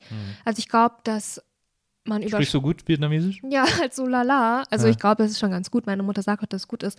Aber ich würde es gern viel besser was können. Mutter halt so sagen. Ja, genau. Nee, die ist schon knallhart. äh, oder ehrlich, was das angeht. Ähm, ich hatte halt neulich mein erstes Interview ähm, mit jemandem auf Vietnamesisch geführt und da war ich auch mega stolz drauf. Ja. Und ähm, einer aus der ersten Generation meinte mal, ich müsste wahrscheinlich einfach nur so ein bisschen Zeit in Vietnam verbringen, drei Monate und dann ist es echt gut. Aber es ist halt nicht so, also mein Englisch ist halt viel, viel besser zum Beispiel als mein Vietnamesisch. Und ich glaube, dass für viele dann Mikras so der Disconnect da ist, wenn du dich allein schon nicht so gut mit deinen Eltern irgendwie verständigen kannst. Und ich habe halt ein großes Glück, dass meine Eltern auch gut Deutsch sprechen können und auch viel verstehen. Und da ging das auch immer irgendwie, aber ich glaube, das können halt viele nachvollziehen, wenn du das Gefühl hast, dich und dein Innerstes einfach nicht so richtig ausdrücken zu können, weil meine innersten Emotionen, ja, auf Englisch könnte ich es halt auch, aber auf Vietnamesisch so, mir fehlen die Vokabeln dafür, ich, ich weiß gar nicht, wie ich das dann machen sollte. Ja. Und ich glaube, egal wie gut halt auch so das Deutsch meiner Eltern ist, das, was sie dann halt vielleicht so ganz innerlich ausdrücken wollen würden, das würde dann nur auf Vietnamesisch am besten klappen. Und mittlerweile ist mein Vietnamesisch auch so gut, dass ich das dann verstehe, aber es gab auch mal eine Zeit, da war das halt nicht so. Oder wo ich mal so dachte, boah, ich bin wie so eine relativ schlechte Vietnamesin, weil ich die Sprache so und so halt nicht so gut kann. Oder weil ich das und das nicht so kenne. Ich glaube, dass das immer wieder zu so kleineren oder größeren Identitätskrisen führen kann. Also ich bin da jetzt eigentlich ganz zufrieden mit all dem, wie es halt so für mich ist. Und für mich kommt halt auch nochmal diese ganz spezielle ostdeutsche Komponente dazu, diese Wirt-Ostdeutsche. Aber auf jeden Fall ähm, kann man da viel drüber nachdenken und auch ins Grübeln kommen. Ja, es ist ja, ich finde das ja bei dir so spannend, weil sich das, weil sich das bei dir biografisch, ähm, und du bist jetzt Mitte 20, äh, aber weil es bei dir biografisch schon so viele Bezugspunkte gibt äh, und, und, äh, und so eine Zusammensetzung, dass ich glaube, das ist am, am ja, weiß ich, ist ja auch nicht alles bewusst passiert, aber ich äh, glaube, das ist am äh, das bringt einem selbst am meisten, wenn das so, wenn man so viele Einzelteile hat, die man zu so einem Ganzen äh, zusammensetzen kann, auch mit deiner Zeit in Amerika und also erzählt von Familie in Amerika und so weiter und so fort. Wenn man dann so diese, so viele Bezugspunkte hat irgendwie, dann ist das, dann fühlt man sich nicht so lost, weil man irgendwie quasi überall zu Hause, also jetzt so doof gesprochen, aber weil man Ja. irgendwie so überall zu Hause ist und auch sein kann irgendwie. Das stimmt. Also ich hatte da mit meiner besten Freundin jetzt die Tage drüber gesprochen, weil ich ja jetzt beim NDR arbeite, aber noch in Leipzig wohne. Und ähm, Musst du da jetzt eigentlich nach Norddeutschland, nach Hamburg oder so ziehen? also ich pendel halt jetzt noch und ähm, so ein Volo, das ist ja ziemlich unbeständig im Endeffekt. Wir haben so Seminarphasen in Hannover und arbeiten in Hamburg oder wo auch immer. Ich war halt jetzt in Göttingen stationiert, die erste Station. Und da fahre ich halt jetzt gerade immer noch zurück nach Leipzig am Wochenende und unter der Woche wohnen wir halt in Dienstwohnungen so. Ja. Aber ich denke mal, wenn dann diese Phase kommt, wo ich halt vor allem nur noch in Hamburg arbeite, dann werde ich nächstes Jahr auch nach Hamburg umziehen.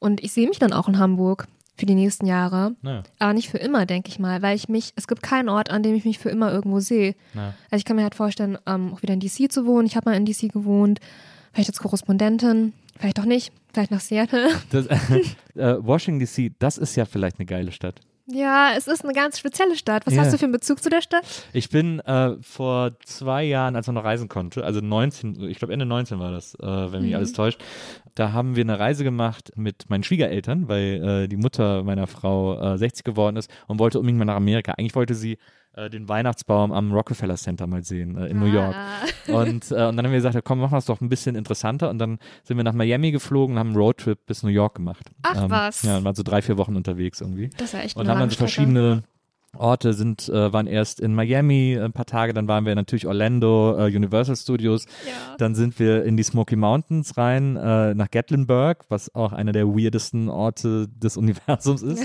Ähm, und ähm, dann sind wir äh, zurück sind nach Savannah. Was einfach so haben wir gedacht, ja komm, fahren wir hin, liegt am Weg und haben uns schockverliebt in diese Stadt, weil Ja. die so schön ist. In welchem Staat? Äh, Georgia. Ja. Also Savannah ist ein unf unfassbares Juwel an Stadt, muss man wirklich sagen. Hä, wie seid ihr denn gefahren? So richtig so Florida und dann im Süden und dann so nach Norden? Ja, wir sind also noch richtig nach Norden. Und dann sind wir, ähm, äh, weiß gar nicht mehr, dann sind wir nach Washington, glaube ich. und dann noch nach Atlantic City und dann New York. So. Also das, Ah. das war so die Route. Warte in einem Casino in Atlantic City. Ja, ja. Das war in so einem Casino-Hotel. Das war auch sehr, das war wieder einer dieser trostlosen Orte. Ja. Äh, also da habe ich mich wahnsinnig wohl gefühlt. Das war wirklich super sad da. Aber, äh, aber Washington, äh, wo wir gedacht haben, ja, man will ja einmal irgendwie so vom Weißen Haus stehen oder so, einmal Washington sehen, wenn man da irgendwie schon mal ist. Da war ich ja so geflasht von, wie geil diese Stadt ist. Was Also, fandest du gut an DC? wir sind, wir waren, glaube ich, nur zwei Tage da, deswegen haben wir uns natürlich sehr touristisch bewegt, aber wir sind dann da über diese Museumsmeile gelaufen. Ja. Und äh, ich war erst mit, äh, mit Maria im äh, Museum für Black History, Ja. äh, was wahnsinnig toll ist und sehr, sehr ergreifend ist. Ja, ist auch Ähm, ein Neubau. Genau, und das, Genau. das war wirklich, also das war schon, das hat mich schon umgehauen. Dann ist sie, wollte unbedingt ins Kapitol, dann ist sie ins Kapitol. Mhm. Und äh, wir haben uns dann alle getrennt und ich bin ins äh, Museum für Modern Art äh, äh, gegangen. Gibt es ja auch eins in diesem, Ja. in, auf dieser Museumsmeile, äh, weil ich mir gern so moderne Kunst angucke. Und dann haben wir uns noch getroffen in dem Theater, wo Lincoln erschossen wurde. Ist ja auch ein Museum, Ja. wo man dann gegenüber in das Haus, wo er dann hingetragen wurde und so. Äh, So, das haben wir uns alles angeguckt und sind aber auch so ein bisschen durch Washington spaziert und gelaufen und so. Und wir war, haben die ganze Zeit gedacht, boah, das ist echt eine super interessante Stadt. Also das, Ja. hat mir echt gut gefallen. Es ist echt interessant. Also, ich liebe die ganzen Museen dort auch. Also, was du ja beschrieben hast, das ist so das National Mall und da sind so die Smithsonians und ich finde es auch gut, dass es halt kostenlos ist. Also, ich finde in DC, da hast du natürlich auch eine krasse Arm-Reich-Schere. Aber anders als in anderen Großstädten kostet ja Public Transport, also der Bus nur einen Dollar. Und das ist halt echt günstig und die ganzen Museen kostenlos, das ist halt auch echt gut. Ja. Ja, aber in meinen Liebsten warst du dann nicht, weil ich war, ich mag das ähm, Smithsonian Museum für National History Ah ja. ja. und das Air and Space finde ich auch krass. Ja. Ähm, jetzt nicht so, dass ich so übelste Luftfahrt-Nerd bin, aber das ist natürlich trotzdem interessant, Ja. wenn die da auch so eine Kopie von dem Hubble-Teleskop haben zum Beispiel. Ja. Und der Botanische Garten ist auch super dort. Aber ja, also man kann gar nicht alles schaffen. Ich habe ja da zwar gewohnt, aber habe auch nie alle Museen gesehen, weil das, ja, das ist ja ein Museumskomplex. Und wenn man das so anschaut mit unterirdisch, unter, unterirdisch verbunden, ist ja einer der größten Museumskomplexe der Welt. Oder halt, wenn man das als ein Museum sieht, dann das größte im Endeffekt, das Smithsonian-Komplex. Aber ja, ich finde es interessant. Also ich mag DC auch und ich glaube, es ist auch so die Nostalgie. Und ich habe ja auch Familie dort und bin halt auch noch oft dort. Andererseits denke ich manchmal so, direkt DC ist auch wie so der Mensch gewordene Brunch. Ich weiß nicht. Also, ähm, ja, ich habe wie so eine, so eine ambivalente, ein ambivalentes Verhältnis zu der Stadt. Aber an sich, ja, ich finde es auch Ein interessant. dort. ambivalentes, äh, ein ambivalentes Verhältnis. Ich finde, ich habe noch nie so viele Hubschrauber gehört und gesehen wie in, wie in Washington. Das Mhm. hat mich, das hat mich, weil da ja einfach jeder jede Strecke mit dem Hubschrauber macht, so in etwa. Ja. Das finde ich total krass. Äh, Da sind so viele Leute, die so diese Strecken mit Hubschraubern zurücklegen. Das habe ich noch nie irgendwo erlebt. Ey, das habe ich ja auch nicht mitbekommen, als ich dort war. Ja, heavy. Das fand ich irgendwie, äh, das fand ich abgefahren. Ich habe dann auch später erfahren, dass Washington wohl auch eine sehr äh, schöne und vitale queere Szene haben soll. Äh, das wurde mir dann erzählt. Das habe ich da leider nicht gesehen. Das habe ich aber in Savannah entdeckt. Da bin ich abends dann noch alleine rumgezogen und bin dann in so einem, in so einer queeren, in so einem queeren Zentrum gelandet, äh, wo irgendwie auch, äh, da war irgendwie oben erst noch eine alternative äh, burleske Strip-Show sozusagen und im Keller war dann irgendwann so ein, äh, so ein Drag-Walk und sowas. Und äh, da hat es mir auch wahnsinnig gut gefallen. Also das war, äh, also Savannah ist wirklich ein Geheimtipp. Das muss man sich mal, das muss man sich mal angucken. Das ist wirklich wahnsinnig schön. Und ich habe dann auch äh, erfahren, das haben wir dann irgendwie nachgelesen, eine von nur, ich glaube, fünf oder sechs Städten äh, in Amerika, in denen man auf der Straße Alkohol trinken darf. Ach was, ja. das war schon so ein Ding, das stimmt. Aber dann habe ich gerade gesagt, der Mensch geworden also der Stadt gewordene Brunch meine ich natürlich. Das Bottomless Brunch ist da schon so ein Ding. Also ich trinke ja keinen Alkohol, aber ähm, als ich dann so mit Freunden brunchen wollte und die dann meinten, ja, und man kann halt, das Beste daran ist halt, dass es bottomless ist und du kannst halt voll viel Daydrinking und überhaupt schon trinken. Also das bringt mir gar nichts, ich trinke keinen Alkohol.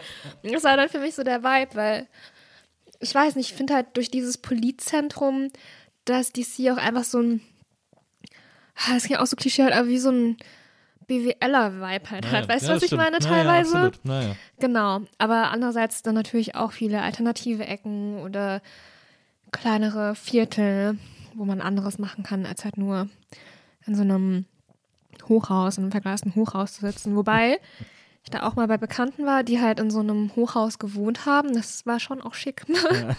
Mit einem Pool auf dem Dach.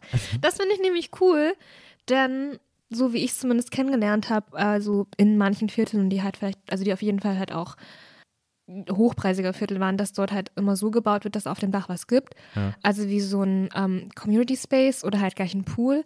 Da dachte ich mir so, ähm, auf deutschen Dächern gibt es meistens nichts. Nee, Also das stimmt. so. Die Deutschen brauchen auch ganz oft noch einen Dachboden äh, mit so einer Dachschräge und Ziegel sind hier sehr wichtig. Ja, ich verstehe das, wenn, wenn du halt so ein, so ein umgedrehtes V als Dach hast, sozusagen, dass du dann nicht auf, nichts auf deinem Dach machen kannst. Ich denke mir bei so Neubauten, wo du halt ein flaches Dach hast, Ja. warum ist da nichts? Also da sind ja nicht mal Pflanzen. Ja. Also, ja, keine stimmt. Ahnung. Also diese Dachterrassenkultur, die ist hier noch nicht so ausgeprägt. Ja, Ähm, die Dachpoolkultur. Ah, da tropft mir doch, äh, da tropft mir doch in die Wohnung rein. Ähm, aber ja, das finde ich, also ich finde, es ist, ich, ähm, ist auf jeden Fall ein sehr faszinierendes Land, finde ich. Äh, ich Mhm. bin echt wahnsinnig gerne in den USA. Man hat natürlich auch gerade, wenn man so, und das bist du ja auch, so popkulturaffin ist, dann ist Ja, das ja mega. erst recht äh, sehr zuhausig äh, Mhm. auf eine Art.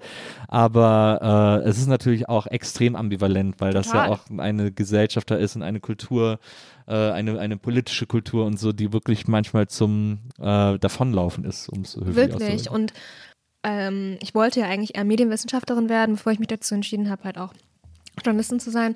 Aber so oder so in den Medienberufen schaue ich natürlich auch auf Mediendiskurse. Und ähm, was halt Fox News und dieser ganze Komplex dort äh, dazu beiträgt, äh, wie halt äh, ja, Faschismus salonfähig gemacht wird. Und was Medien eigentlich für eine Rolle in solchen Gefügen spielen können. Es ist gruselig. Und du hast recht, es ist auf jeden Fall, dass man ein ambivalentes Verhältnis haben kann zu den USA, aber ich denke halt auch immer, es, was ich sehr deutsch finde, ist halt so eine Definition über das, was man nicht ist. Also nicht so, ich bin deutsch, weil dies und das, sondern eher, weil ich bin deutsch, weil das bin ich halt nicht. Und dass sich halt viele Deutsche schon auch über so einen bestimmten Anti-Amerikanismus definieren. Das stimmt. also Einen wie. sehr weirden, äh, by the way. Genau, also ich meine, es gibt wirklich vieles kritisch zu sehen, auch historisch, aber halt so dieses, das bin ich nicht und äh, ja, die Amis so und dieses, ähm, wie das künstlich amerikanische, so dass sich da halt viel so drauf äh, dran aufgehangen wird, das finde ich manchmal auch echt weird oder halt fast schon diese, dieses sehr deutsche elitäre Kulturverständnis. Ja, ja. Dann so wie, ja, die USA, die keine Kultur haben. Ich mir denke, mein Gott, all die bescheuerten Serien, die du vielleicht auch konsumierst, die sind alle aus den USA. Und Ja. diese Art, wie man halt das und das dreht, diese Art, wie man das und das produziert, sogar das vielleicht, was du gerne isst, kommt aus den USA. Ja. Nicht, dass ich das unbedingt mit so einer Vehemenz verteidigen will, aber ich will halt dieses, wie man sich über bestimmte Dinge auch identitätsmäßig definiert, das will ich auf jeden Fall auch angreifen, wenn ich mir denke, okay, dann so sagen, ja, die Amis, die essen ja nur so Burger oder was weiß ich oder trinken halt nur Limo. Das ist dann schon so ganz schön lame und dieses, das alles bin ich nicht, ich glaube, das macht man in Deutschland ganz schön doll. Naja, so Über Distinktion viele- ist hier ja. extrem wichtig. Ja. Über vieles, aber halt auch viel über ich bin nicht amerikanisch so. Ja. Ja, das stimmt, da kann man viel drüber nachdenken, aber auf jeden Fall, so was Popkultur angeht, so ist so the best.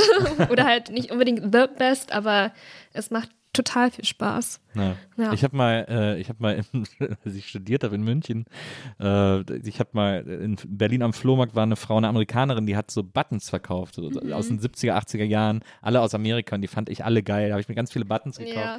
Ein ganz großer, auf dem stand Kiss Me, I'm from Brooklyn und so. und dann hatte ich auch einen I Heart Lynyrd Skynyrd Button. Lynyrd Skynyrd, die Band, die Südstaaten-Band, Mhm. Sweet Home Alabama und so.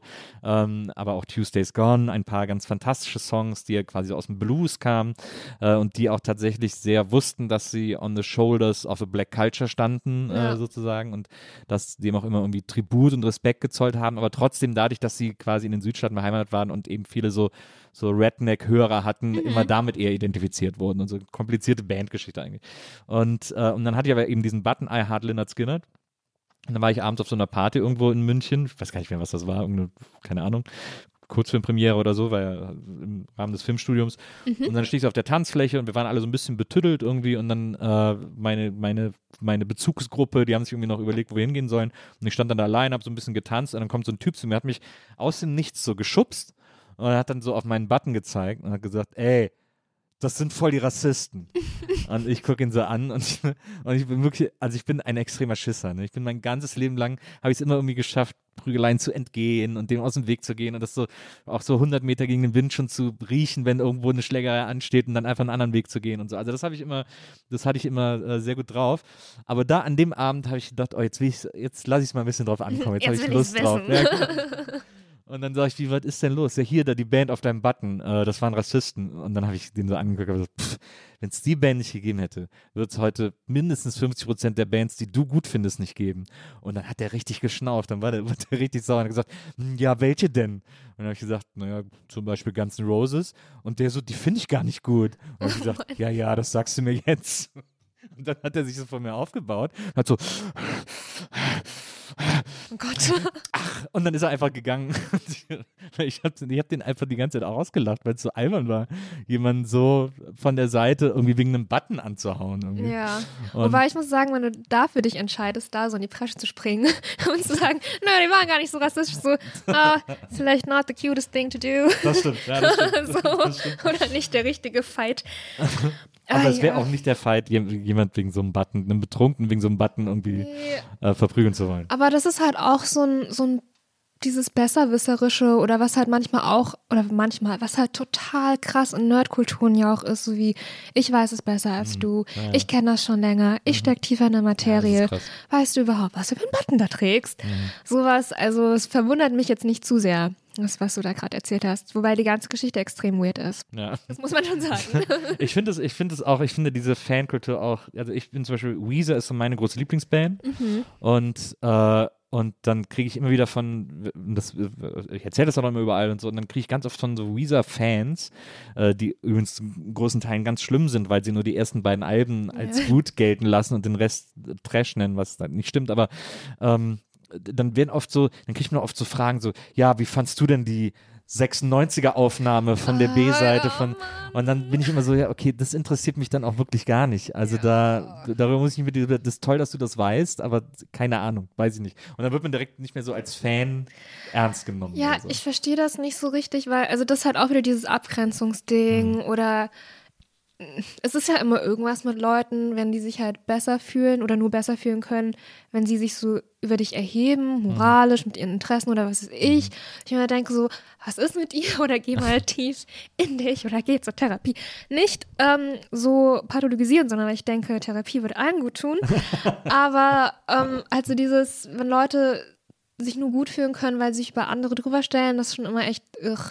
Und ja, in so Fandoms hast du das halt wirklich doll, auf jeden ja. Fall. So, kennst du das dann wirklich oder das und das? Und es gibt halt so wholesome Fan-Communities, denke ich, und manche, die halt natürlich mega toxisch sind. Und ja. äh, als ich meine Kolumne geschrieben habe über Popkultur und aus einer feministischen Sicht, da gab es natürlich auch Gays, oft, genau. Äh, auf jetzt.de, sehr, sehr starke, tolle Kolumne. Danke. Nur ein Jahr lang leider äh, geschrieben von dir. Genau, weil ich jetzt beim Norddeutschen Rundfunk bin, wo ich auch gerne bin, aber ähm, ja, das war die längste laufende Kolumne auf jetzt tatsächlich. Ich glaube, keine andere Kolumne hat so viele Episoden. Und mir würde auch immer noch was einfallen, aber ja, durch den Jobwechsel halt konnte man soll, nicht Man soll gehen, wenn es am schönsten ist. Genau. Und es war sehr, sehr schön. Ja.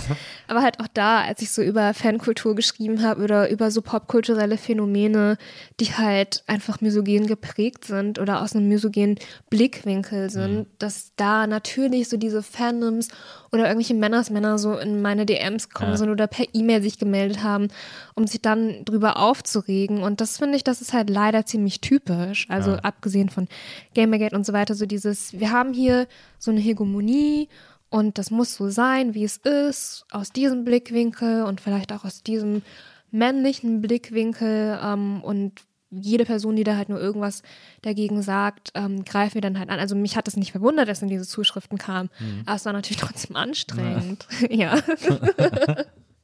Ja, das ist krass. Ich habe ja mit, äh, mit Maria einen Podcast gemacht, der hieß WIMAF, Wiedersehen macht Freude, wo wir immer Filme geguckt haben und Serien dann so darüber gesprochen haben. Ja. Ganz, ganz viel mit Gästen. Und wir haben irgendwann angefangen, so Themen Dezember zu machen, dass der Dezember immer einer Filmreihe gewidmet wurde. Mhm. Das haben wir, glaube ich, im ersten Jahr mit Harry Potter gemacht, weil Maria riesen Harry Potter-Fan ist. Es waren eigentlich auch immer Fandoms von Maria. Im zweiten Jahr haben wir alle Star Trek-Filme geguckt. Und dann haben wir äh, die Herr der Ringe und der Hobbit-Filme geguckt mhm. im letzten Jahr. Und das hat unter anderem den Podcast gebrochen, weil wir ja. da so viel viele Hasszuschriften bekommen haben, weil ich das, ich finde die Filme nicht so prall irgendwie und ich habe dann da immer so ein bisschen so erzählt, ich habe mich dann auch manchmal so ein bisschen drüber lustig gemacht, aber ich habe dann auch, wir haben dann so diskutiert und es war auch immer so ein bisschen Good Cop, Bad Cop, als war klar, Maria liebt die und ich finde die halt ein bisschen Quatsch irgendwie und dann Ja. haben wir da immer so Spaß und uns drüber lustig gemacht und so. Äh, und aber auch so Logiklöcher, die ja offensichtlich sind, über die hab, da bin ich ja natürlich ein bisschen drauf rumgeritten, irgendwie, weil es einfach witzig ist. So, und da haben wir so krass viele und so böse Hasszuschriften zu bekommen. Äh, von Leuten, die das, äh, ja, wenn es ihm nicht gefällt, sollst du nicht gucken, den Scheiß Ja, und so. das kommt immer.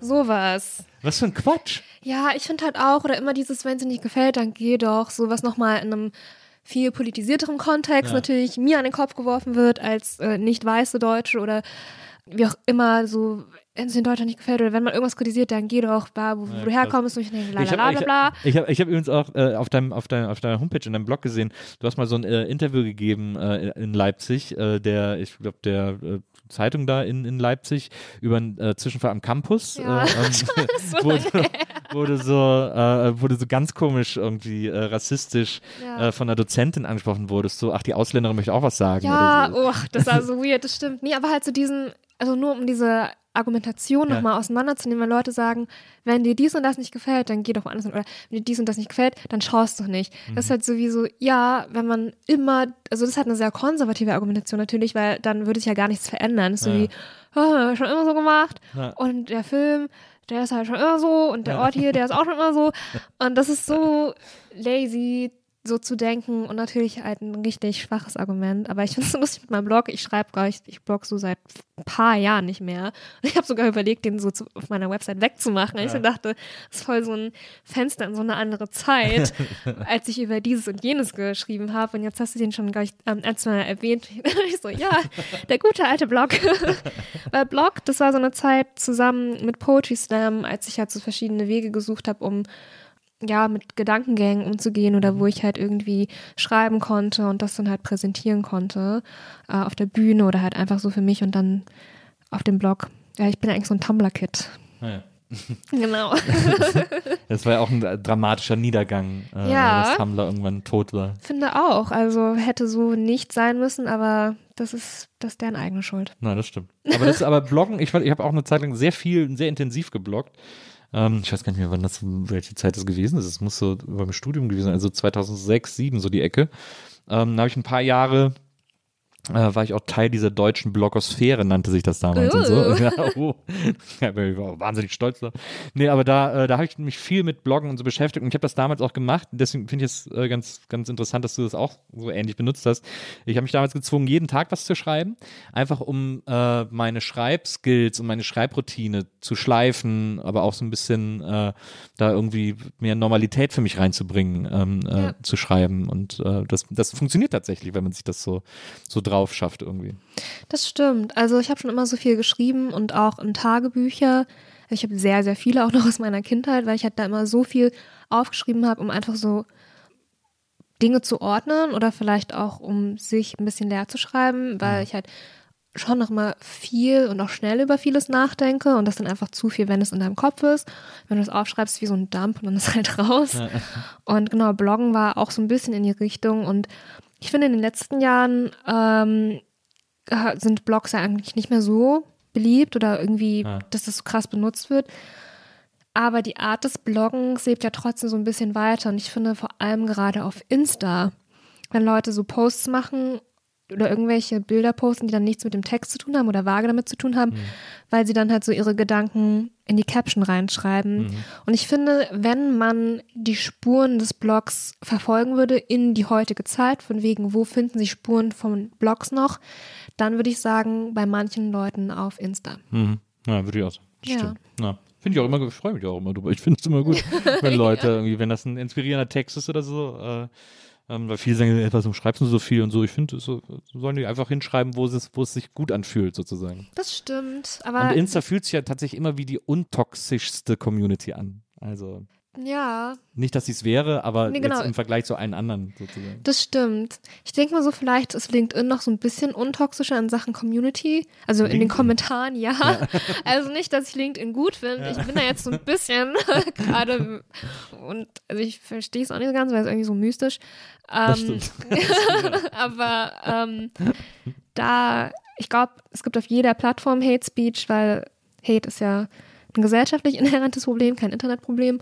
Aber auf LinkedIn kann ich mir vorstellen, dass da manche Kommentarspalten vielleicht noch sogar ein bisschen netter sind auf Insta. Aber ja, Insta zum Beispiel Ja, ist wiederum weil auf besser LinkedIn als auch alle was voneinander wollen. ja, Das- genau.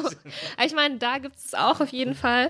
Aber du hast recht, also es ist auf jeden Fall ein anderer Ton als auf Twitter. Und ich denke da gerade auch sehr, sehr viel drüber nach, so wie mit Social Media. Und ich meine, ich bin seit August beim öffentlich-rechtlichen Rundfunk. Wie erreichen wir mit ARD-Inhalten Leute, Social Media, bla bla bla. Es ist halt auf Insta ein bisschen, ja, verscherpikisiert worden, finde Ja. ich gerade. Also ich weiß nicht, wie du das so siehst, aber es ist ja nicht mehr so, dass man Insta öffnet und dann geht es nur noch um Essen und schöne Bilder und Urlaubsfotos, sondern es geht ja auch viel wie, guck mal, ich habe dieses Sharepic und diese Politgrafik und wie auch immer, was ja auch sehr, ich zeige, wer ich bin, Ja. nicht durch mein Essen oder ein Bild von mir, sondern über diese Grafik, die ich hier poste, um vielleicht auch zu zeigen, wie sehr informiert ich bin. Und ich frage mich halt gerade, einfach weil ich das auch selber in meinem Feed sehe, wie sehr ist das jetzt politisiert oder wie sehr ist das dann auch immer noch Performance, weil Insta ist ja immer eine Performance irgendwie. Und ich weiß nicht, einerseits denke ich so, Sharepics, das kann vielleicht ein ganz niedrigschwelliger Einstieg sein. Ich merke das nämlich, wenn ich über bestimmte Themen poste auf Twitter, dass da die Community auf jeden Fall auch anders ist. Und dass man da wie so ein anderes Vokabular hat, als vielleicht Leute, die mir auf Insta folgen. Und dass ich da, wenn ich über, keine Ahnung, halt speziell Rechtsextremismus posten würde, dass ich da nochmal ein bisschen mehr erklären müsste, als vielleicht auf Twitter zu meinen Followern so. Und frage mich dann einerseits, ist Insta dann so ein guter Zugang oder niedrigschwelliger Zugang für Politisierung? Oder ist es einfach nur verkürzt? Also ich finde, das ist voll der schmale Grad zwischen, vielleicht könnte ich jemanden, der sich dafür noch nicht interessiert hat, dazu bringen, dass die Person sich interessiert. Oder aber auch eine Person weiß ihr ganzes oder hat, bezieht ihr politisches Wissen aus Sharepics und Captions weil sie halt natürlich nicht auf den Link klickt. Also wer macht das denn? Das, ähm, also Insta ist auch keine richtige Linkplattform in dem. Sinne. Ja. Und irgendwie macht mir das dann manchmal so ein bisschen Sorgen. Und das ist auch was, wo ich natürlich als Journalistin viel drüber nachdenke, so wie, wie knapp konsumieren wir halt Infos und wie tiefgehend kann dann unser Verständnis über bestimmte Dinge eigentlich sein, wenn man das nur von einem Sharepick bezieht. ja, so ein so richtiger Insta-Monolog geworden. Was, was mich, glaube ich, langsam so ein bisschen nervt an Instagram, ist, dass viele Leute, sie thematisieren es ja dann sogar, schreiben es entweder in die Caption oder, oder erzählen es in der Story, äh, dass denen wichtig ist, den Algorithmus zu bedienen oder das, was Ja. sie glauben, gelernt zu haben, wie der Algorithmus funktioniert. Also wie Voll. oft man mittlerweile Leuten in Stories sagen hört, ja, jetzt zeige ich mal kurz mein Gesicht, denn der Algorithmus liebt Gesichter und Ja. so. Äh, und das finde ich irgendwie, ähm, das finde ich irgendwie, weiß ich nicht, schade, das, weil das, weil das Ja. so ein Stück Unfreiheit da reinbringt in die ganze, ins ganze Posting-Verhalten. Total. Und also ich hatte da auch mal vor einigen Jahren ein ziemlich erschreckendes Gespräch und ich glaube, es waren sogar zwei, wo eine Person meinte, ja, ich will so ein bisschen meine Marke aufbauen, wo ich dachte so, shit, dass du das schon so denkst, weil das ist halt wirklich so wie das Verwerten aller deiner Gedanken oder das Verwerten deiner selbst im Endeffekt, äh, deiner eigenen Person auf Insta, dass du dich als Marke au- aufbauen willst. Und eine andere Person, die halt auch so meinte, ja, ich muss ja den Algorithmus füttern, so, es muss jetzt ein Post raus, ein Post raus. Und ich zum Beispiel ähm, folge nur einer ganz klassischen Influencerin. Ja. Und die hat natürlich auch alle zwei Tage oder so einen Post und die hat extrem viele Posts in ihrem Feed auch, weil das der Algorithmus dann auch so braucht. Ich finde, wenn es sein Job ist, okay, dann, oder wie zum Beispiel der Job der Influencerin, dann muss sie das dann irgendwie so machen, weil sie auch davon abhängig ist und mehr auf Insta macht als auf YouTube zum Beispiel. Aber auch YouTube hat ja einen bestimmten Algorithmus. Aber ich mache das schon fertig, wenn ich das sehe, wie halt viele junge Leute, ja, wie ihre Marke aufbauen wollen oder was auch immer auf Insta und dann halt sagen, ja, und ich mache jetzt noch einen Sharepick oder so. Also eigentlich ist es vielleicht ich will gar nicht, dass das so abwertend klingt, aber auch wenn ich das halt bei manchen jungen JournalistInnen sehe, und das ist auch auf jeden Fall aus einer privilegierten Position eher gesprochen, weil ich habe halt eine Medienpräsenz und ich habe halt einen großen Account auf Twitter oder so, oder einen größeren ja. Account. Ja. Aber wenn Leute halt so denken, es gibt diese Notwendigkeit, dass ich jetzt Infoposts machen muss oder dass ich alle zwei Tage das und das raushauen muss, um meine Marke aufzubauen, um halt nicht unterzugehen. Und dann am besten, also im besten Fall oder im schlimmsten Falle, dann nicht mal so wirklich Spaß empfinden, sondern denken, das ist eine Notwendigkeit, mhm. dann finde ich das schon krass, weil ähm, man wird halt nicht dafür bezahlt so. Ja. Das ist ja deine Freizeit und wenn du halt das Gefühl hast, du musst in deiner Freizeit noch das aufbauen, weil dich das dann irgendwo hinbringt. Wir unterliegen alle halt diesen Zwängen, aber ich denke manchmal auch so, ich poste halt auf meinem Insta nur oder viel Schrott, weil das ist ja mein privater Insta. Es wäre halt nochmal was anderes, wenn das von einer Redaktion wäre, deren redaktioneller Account das ist und ich bei denen eine Social Media Schicht hätte oder irgendwas. Mhm. Mhm. Ich finde halt auf meinem privaten Insta, wenn ich da halt dran Spaß haben sollte, einen längeren Post oder so zu machen, dann gut. Oder wie dieses saure Süßigkeiten-Ranking, was manchmal ja. auch Zeit in Anspruch nimmt und ich dann in meine Story baller, aber das ist ja alles Freizeit und ich werde halt nicht dafür bezahlt. Plus, ich werde halt schon dafür bezahlt zu schreiben. Und dann denke ich mir, naja, ich würde dann lieber halt versuchen, einen Artikel anzubieten oder halt einen Artikel zu schreiben, statt einen, in Anführungszeichen, Insta-Artikel zu schreiben. Und wie gesagt, also das nicht jeder ist in der Position zu sagen, ich werde dafür bezahlt, dass ich halt das und das schreibe. Mhm. Aber ich finde es manchmal schon irgendwie schade so, weil das Internet, Social Media, das sind halt so Gegenöffentlichkeiten oder es ist halt so weniger Gatekeeping als in eine Redaktion zu kommen. Du kannst mhm. halt leichter posten, als dass du einen Praktikumsplatz bekommst oder als dass du die Plattform bekommst, bei einer großen Plattform so publizieren zu können. Mhm. Und dann denken sich vielleicht Leute, okay, ich, ich poste jetzt was, aber diese Zwänge, die da noch mit dabei sind, das ist schon schade. Und vor allem die Freizeit, die da mit reinfließt, weil ich manchmal denke, du hast jetzt ganz viel Zeit dafür in Anspruch genommen. Und es hat viel Zeit in Anspruch genommen, du hast viel Zeit da reingesteckt, auf Canva oder sonst wo diese Sharepics zu dem und dem Thema zu machen. Du willst informieren, I get it. Aber das ist doch voll viel Freizeit, die du da gerade reingetan hast. Und irgendwie, ja, ich habe da ein extrem mulmiges Gefühl, wenn ich da so über diese Insta-Sharepickisierung, Aufmerksamkeitsökonomie nachdenke. Ja. ja, das ist interessant. Das hat ja auch ähm, das hat ja auch sehr äh, direkte Einflüsse auch auf Popkultur. Also vor allem auch, wenn wir uns zum Beispiel TikTok angucken. Mhm. Äh, TikTok, das ja sozusagen reale Veränderungen schon in der Musikindustrie hervorgerufen hat, ja. indem Plattenfirmen äh, ihren KünstlerInnen sagen, du musst in der ersten, äh, also das Lied muss anfangen mit dem Refrain, weil das für TikTok besser ist, ja. Äh, weil die Leute dann da irgendwie Stories zu machen oder so oder, oder eben TikToks zu machen das ist ja total krass, dass das solche realen Auswirkungen sozusagen hat, äh, also die dann wieder so auf die Industrie zurückfallen. Aber das ist ein sehr schöner Bogen, damit wir äh, endlich noch zum großen Komplex Popkultur kommen.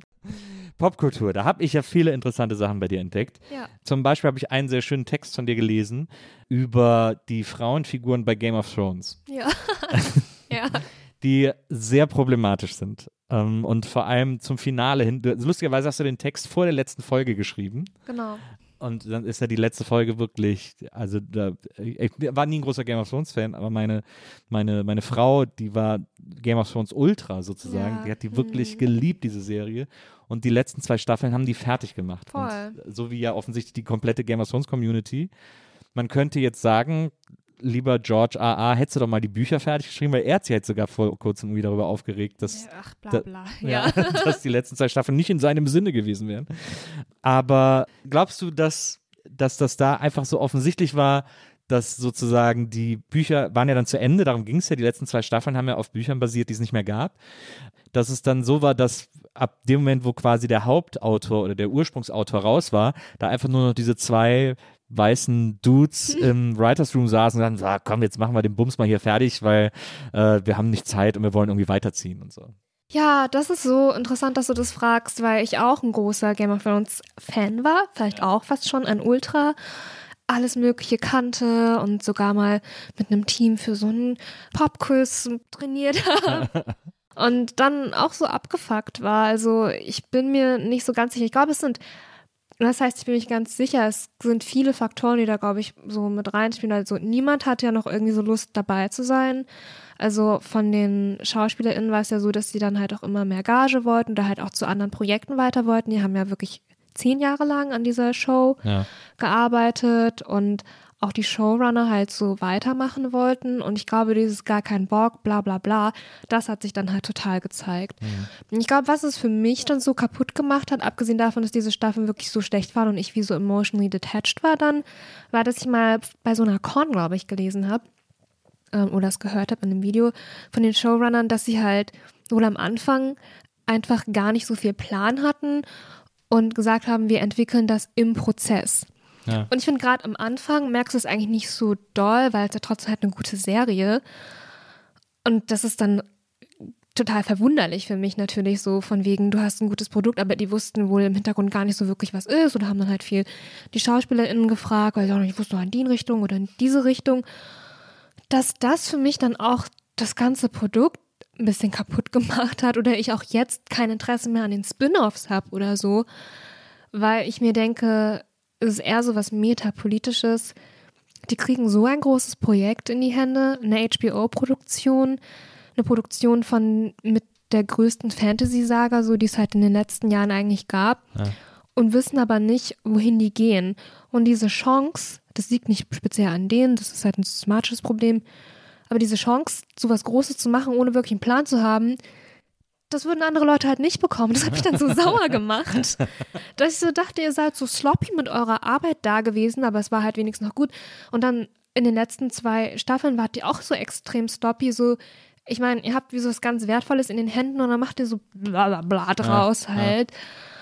Und ja, okay, ist jetzt so ein bisschen so eine Seitenantwort gewesen, aber das hat mich dann auch einfach so sauer gemacht, wo ich dachte, ja, kein Wunder, wenn ihr diese Attitude hattet, dass dann die letzten zwei Staffeln so bla bla waren. Aber ja, es ist halt, ich glaube, es ist ein Produkt aus, keiner hatte mehr so richtig Bock und die letzten beiden Staffeln waren ja auch verkürzt.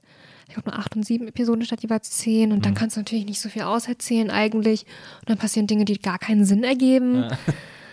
Aber ja, es ist so eine Mischung aus ganz vielen schrecklichen Faktoren, die dann in diese schrecklichen Staffeln gemündet haben. Und das ist halt schon wie so ein, wie so das Erbe einer der größten Serien, wenn nicht eins der größten Fantasy-Serien eben überhaupt so kaputt zu machen, das schon eigentlich, das ist echt Tragisch, das so vor die Wand zu fahren. Ne? Also ich Mega meine, bei Lost tragisch. hat man es ja irgendwann, glaube ich, ab der zweiten Staffel kommen sehen, dass das hier kein schlaues Ende nehmen wird, äh, sozusagen. Aber, aber da haben sie es wirklich, so lange hat das so viele Leute so krass begeistert und dann Mega. haben sie es einfach in zwei Staffeln ruiniert, sozusagen. Ja, ich meine, es gab immer super krass problematische Elemente auch oder halt aus der Fantasy-Welt von Martin selbst dann halt in der Serie. Aber an sich war halt immer irgendwie eine gut geschriebene Serie, gut produziert, weil ja, die meisten HBO-Serien sind halt gut produziert so. Und dann entwickelt sich das in die Richtung, wo ich denke, hä? Und wo ich manchmal denke, ich würde am liebsten so tun, als gäbe es die siebte und achte Staffel gar nicht. Beziehungsweise ja, ich bin halt emotionally detached. Wo ich dann auch gar nicht mehr so sage, ja, ich war voll der große Game of Thrones Fan und vor ein paar Jahren, so mit vierte, fünfte Staffel, keine Ahnung, war ich so, wow, Game of Thrones, voll cool. Ich meine, klar, man entwickelt sich auch weiter, aber das ist so ein, also würde man einen Rewatch machen, ist ja immer so, wenn man sich im besten Falle weiterentwickelt und einen Rewatch macht und dann merkt, das und das nicht gut gealtert. Aber das würde ich nicht mehr rewatchen. So halt. ja. Ich habe hab gelesen, sie haben jetzt vor kurzem den Piloten für Spin-off gedreht. Es soll so ein Spin, sollte so ein Spin-off Ja. geben, das irgendwie 2000 Jahre vorher spielt. Genau. Und der Pilot hat 30 Millionen Dollar gekostet. Und dann haben sie beim Sender gesagt, nö, das machen wir nicht weiter. Ja, ich muss nicht mal da reinschauen, weil ich frage mich, ob das diese Targaryen-Serie ist, also von dieser Drachenfamilie da halt. Aber auch da, also ich weiß nicht, ob dann die Person das hört. Falls die Freunde von mir das hört, ist so sorry. Aber es ist halt, wir haben, noch so einen Gruppenchat von dieser ähm, Quiz-Truppe halt Ja. von vor ein paar Jahren. Und manchmal, wenn irgendwelche Game of Thrones Sachen kommen, dann, dann posten wir halt noch so rein. Ich glaube, von der Zeit hatte sie dann halt mal Infos zum Spin-off da reingetan. Ich dachte so, so ich habe gar keine Gefühle mehr dafür. so. Schade. Dann, äh, aber wenn deine Gefühle dafür vorbei sind, dann möchten wir weiterziehen. Ich habe nämlich etwas äh, Popkulturelles bei dir entdeckt, wo ich auch äh, sofort gesagt habe, also es gibt sowieso, wir haben viele Überschneidungen äh, Ja. popkulturell, äh, habe ich festgestellt, ähm, äh, bis auf Game of Thrones. Aber, ähm, aber du hast zum Beispiel in, auf deinem, jetzt komme ich schon wieder zu deinem Blog, aber du hast da immer so Jahresendlisten gemacht. Und das ist auf, schon so lang her, ja. ja, das, nee, 2019 gab es Ja. die letzte Jahresendliste, zwei Jahre her.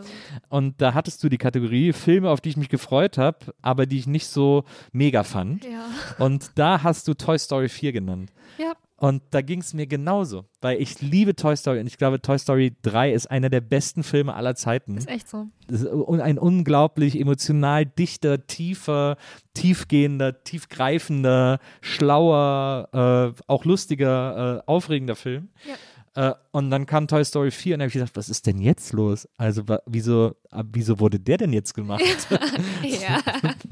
Ich weiß nicht, ich habe Toy Story 4 im Flugzeug geschaut, weil ich im Flugzeug ähm, gerne unbedingt Filme schauen möchte. Also ich fliege ja viel in die USA und dann, da haben die halt, also Lufthansa hat, glaube ich, so eine Koop mit HBO und United halt auch. Und überhaupt ist halt eigentlich immer eine gute Auswahl. Und als ich den Toy Story dort gesehen habe, ich so, ah, perfekter Flugfilm, ich kann nichts krass gucken, kein Drama und auch nicht zu viel mit Sex zum Beispiel. Ich habe nicht mal im Flugzeug Hustlers geschaut. Sehr, sehr guter Film. Aber es geht ja um so einen Scam und einen Stripclub. Da dachte ich so, eigentlich ist es komisch, das im Flugzeug zu schauen. und Toy Story dachte ich so, safe.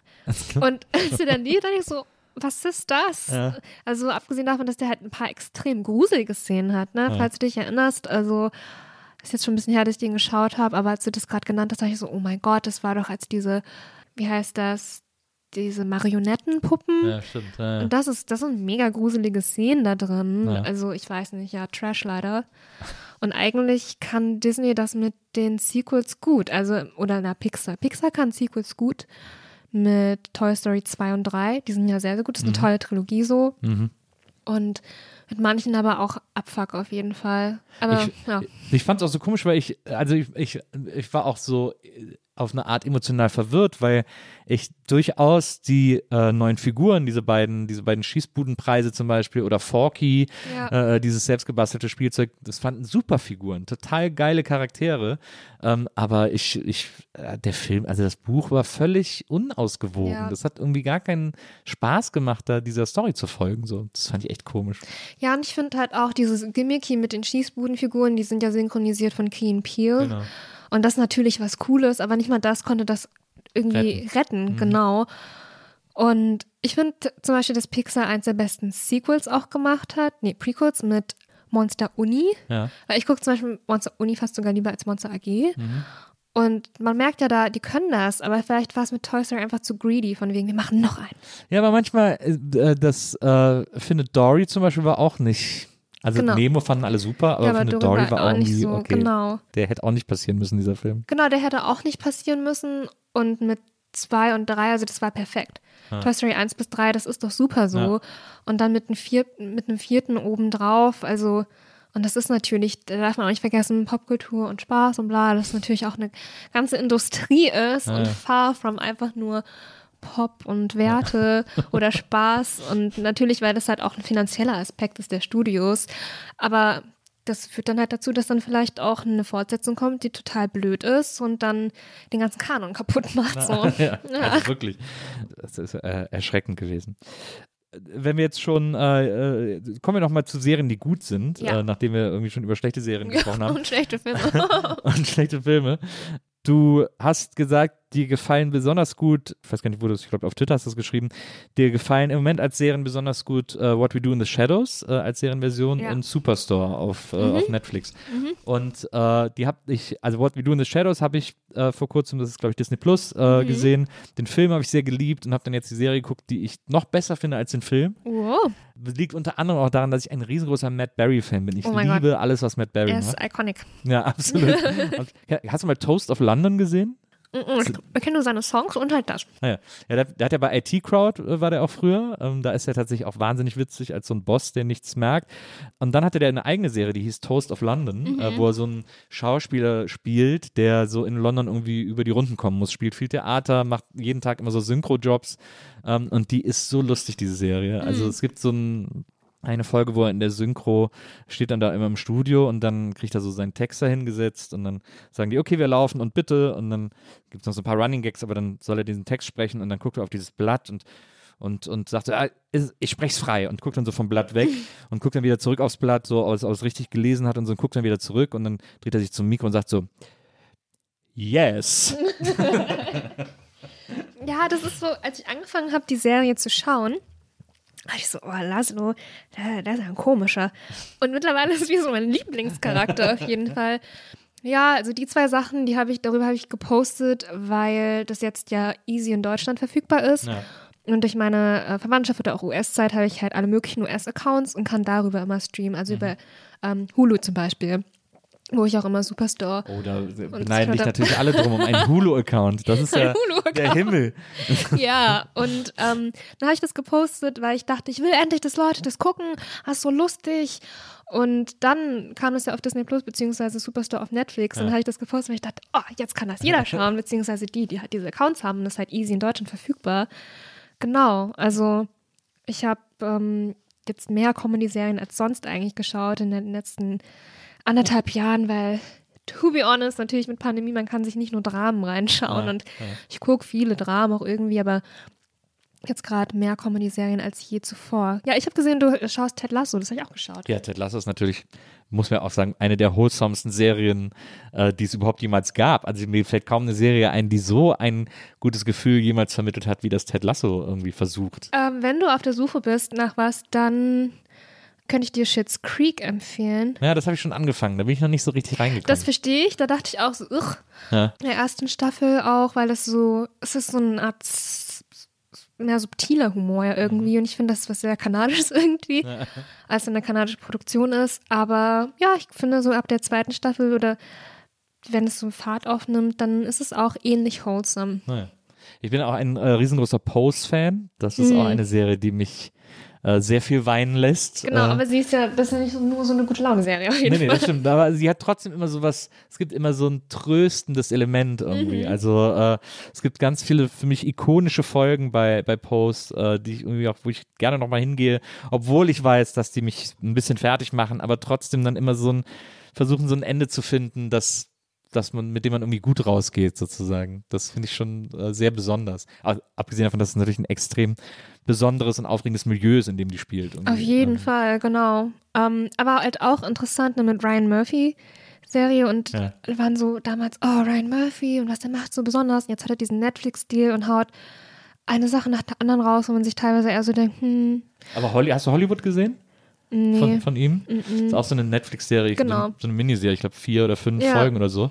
Sehr in diesem aktuellen Trend dieser What-If-Serien. Mhm. Ähm, äh, also was wäre, wenn in Hollywood damals auch schwarze Schauspieler hätten Stars werden genau. können und so. Äh, die ist aber toll. Die, ich fand die hm. echt richtig gut. Okay. Aber hast du Superstore geschaut? Ja, sowas gucke ich voll gerne. Ja? Ja, ja ich finde die nämlich auch voll gut, weil jemand meinte mal zu mir, ja, es ist wie so Office im Walmart. Aber ich finde es halt, es ist halt mehr, weil es, es ist halt extrem lustig und ein cooles Ensemble, aber es ist halt auch sehr politisch. Ja. Und als ich das gepostet habe, haben mir so viele Leute geschrieben, so danke für die Empfehlung, ist genau das, was ich gebraucht habe. Oder ich schaue, das ist voll toll. Ich dachte so voll gut, weil diese Serie war immer extrem underrated so. Die ist ja Anfang des Jahres zwangsabgesetzt worden von NBC. Und Was bedeutet denn zwangsabgesetzt? Oder ja, halt abgesetzt, so, Vor okay. vorzeitig abgesetzt. Ah, ja, okay. Die sollte ja, noch viel weiterlaufen. Ja. Noch eine weitere Staffel, glaube ich. Und dann haben sie gesagt, nee, nicht mehr, wo man so das Gefühl hat, NBC weiß nicht, wie sie, wie die ihre Comedies handeln sollten. Aber ich finde das echt, das ist eine lustige Serie, aber sie hat auch so viel politische Komponenten und ich kenne halt keine Serie, die derartig über Working Class, mhm. also so Realitäten zeigt, noch halt einfach Arbeitskämpfe zeigt aber es wird halt trotzdem nie zu politisch. Was heißt nicht zu politisch? Also es ist trotzdem immer noch lustig. Ja. Und ich finde, das kann die Serie einfach voll gut. Und ich wünschte mir dann, dass mehr Leute das schauen, weil es macht gute Laune, aber es ist halt auch politisch. Und jetzt auf Netflix ja. besser verfügbar, als wenn es nur auf Hulu ist. Das fand ich auch, die war plötzlich da, die Serie. Ich habe da mhm. auch vorher nie von gehört. Und genau. dann gab es da irgendwie einfach aus, aus der, äh, vom Stand aus irgendwie vier Staffeln oder fünf Staffeln oder ja. so. Was mich sehr überrascht hat. Und dann habe ich mir die angefangen anzugucken. Die haben mir echt wahnsinnig gut gefallen. Weil, ja, wie du, ich meine, das hast du jetzt alles äh, gesagt, was da irgendwie drin steckt. Ähm, Weil es so ein Humor über so eine Working Class ist, ohne sich über die zu erheben oder sich über die Ja. lustig zu machen, sondern so. Ähm, Die Realität zeigt. Äh, genau, die Auf, Genau. eine, auf eine sehr bizarre Art die Realität zeigt. Ja, und ich finde halt, es gibt ja schon gute Workplace-Comedy-Serien, also von Mike Schur ja vor allem, der ja bei Office mitgeschrieben hat und auch mitgespielt hat. Ähm, The Good Place ist ja, eine Serie von ihm, wobei das kein Workplace ist und dann noch Parks and Recreation und Brooklyn Nine-Nine. Das sind ja alles Mike Schur-Serien, die halt alle einen guten Humor so haben, beziehungsweise, ja, Parks and Rec habe ich nicht geschaut bisher. Aber ähm, und Superstore kann das auch sehr gut. Ist aber keine Mike Schur-Serie, genau. Aber trotzdem sehr gut. Vielleicht die beste von denen. Na gut, The Good Place ist auch gut. Hast du das geschaut? Äh, nee, Good Place habe ich nicht gesehen. Die ist auch wholesome. Naja. Kann man, wenn man VPN hat, über Netflix USA schauen. ich weiß gerade gar nicht, ob das ist immer so blöd mit den Rechten, weil die Serien dann immer so scattered sind auf dem deutschen Streaming-Markt. Ja.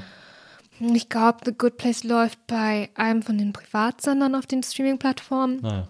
Zum Beispiel What We Do in the Shadows gab es, glaube ich, auch bei Join oder TV Now oder wie das alles bei heißt. Join lief das eine Zeit lang. Ja. aber halt auch nur mal auf Deutsch was blöd ist, wenn man es halt mit ähm, Originalton schauen will. Und Good Place weiß ich gerade gar nicht. Irgendwo ist das in Deutschland verfügbar und ist halt auch sehr eine schöne Serie mm, und auch wholesome, aber hat nochmal so eine andere Komponente, weil es auch mit sehr viel, also es ist halt eigentlich eine Philosophie-Serie. Ich glaube, oh, wie beschreibt man das am besten? Es sind halt vier Leute, die so in den Himmel kommen und da aber gar nicht da sein dürften, also im The Good Place. ja. Und ähm, da gibt es auch Ist das extrem mit Ted Danson? Nee. Ja. Ah ja, Der ja, spielt ja, da eine stimmt, den habe ich, glaube ich, sogar in einer Folge gesehen oder so. Ja, genau. Ja, jetzt kommt es mir bekannt vor, stimmt. Und die bekannteste Person ist, glaube ich, Kristen Bell, die ist im Hauptcast. Ja, also The Good Place ist auch eine gute Serie. Ich kann die gerade irgendwie nicht mehr rewatchen, außer manchmal so einzelne Episoden, weil die doch auch mehr anspruchsvoller ist. So. Ja, Es ist nicht so wie so eine ganz normale Sitcom eher, aber trotzdem auch wholesome, wenn du was Wholesomes suchst. Eine Serie, die man auch immer gucken kann, finde ich, äh, die zeitlos gut ist, äh, ist Flight of the Concords. Sind ja auch nur zwei Staffeln. Kenn ich Ähm, gar nicht. Du, du kennst nicht Flight of the Concords? Nee. Boah, das ist eine der besten Serien aller Zeiten. Auch eine, ich glaube, eine HBO-Serie. Äh, die muss so aus den Nullern sein, glaube ich. Okay. Und äh, es geht um zwei Typen, äh, die eine Band haben, Flight of the Concords, ein, ein äh, Alternative Folk Duo. Und die kommen eigentlich aus Neuseeland. Und die leben in New York und müssen versuchen irgendwie oder wollen irgendwie versuchen, Erfolg zu haben. Das ist im Grunde genommen.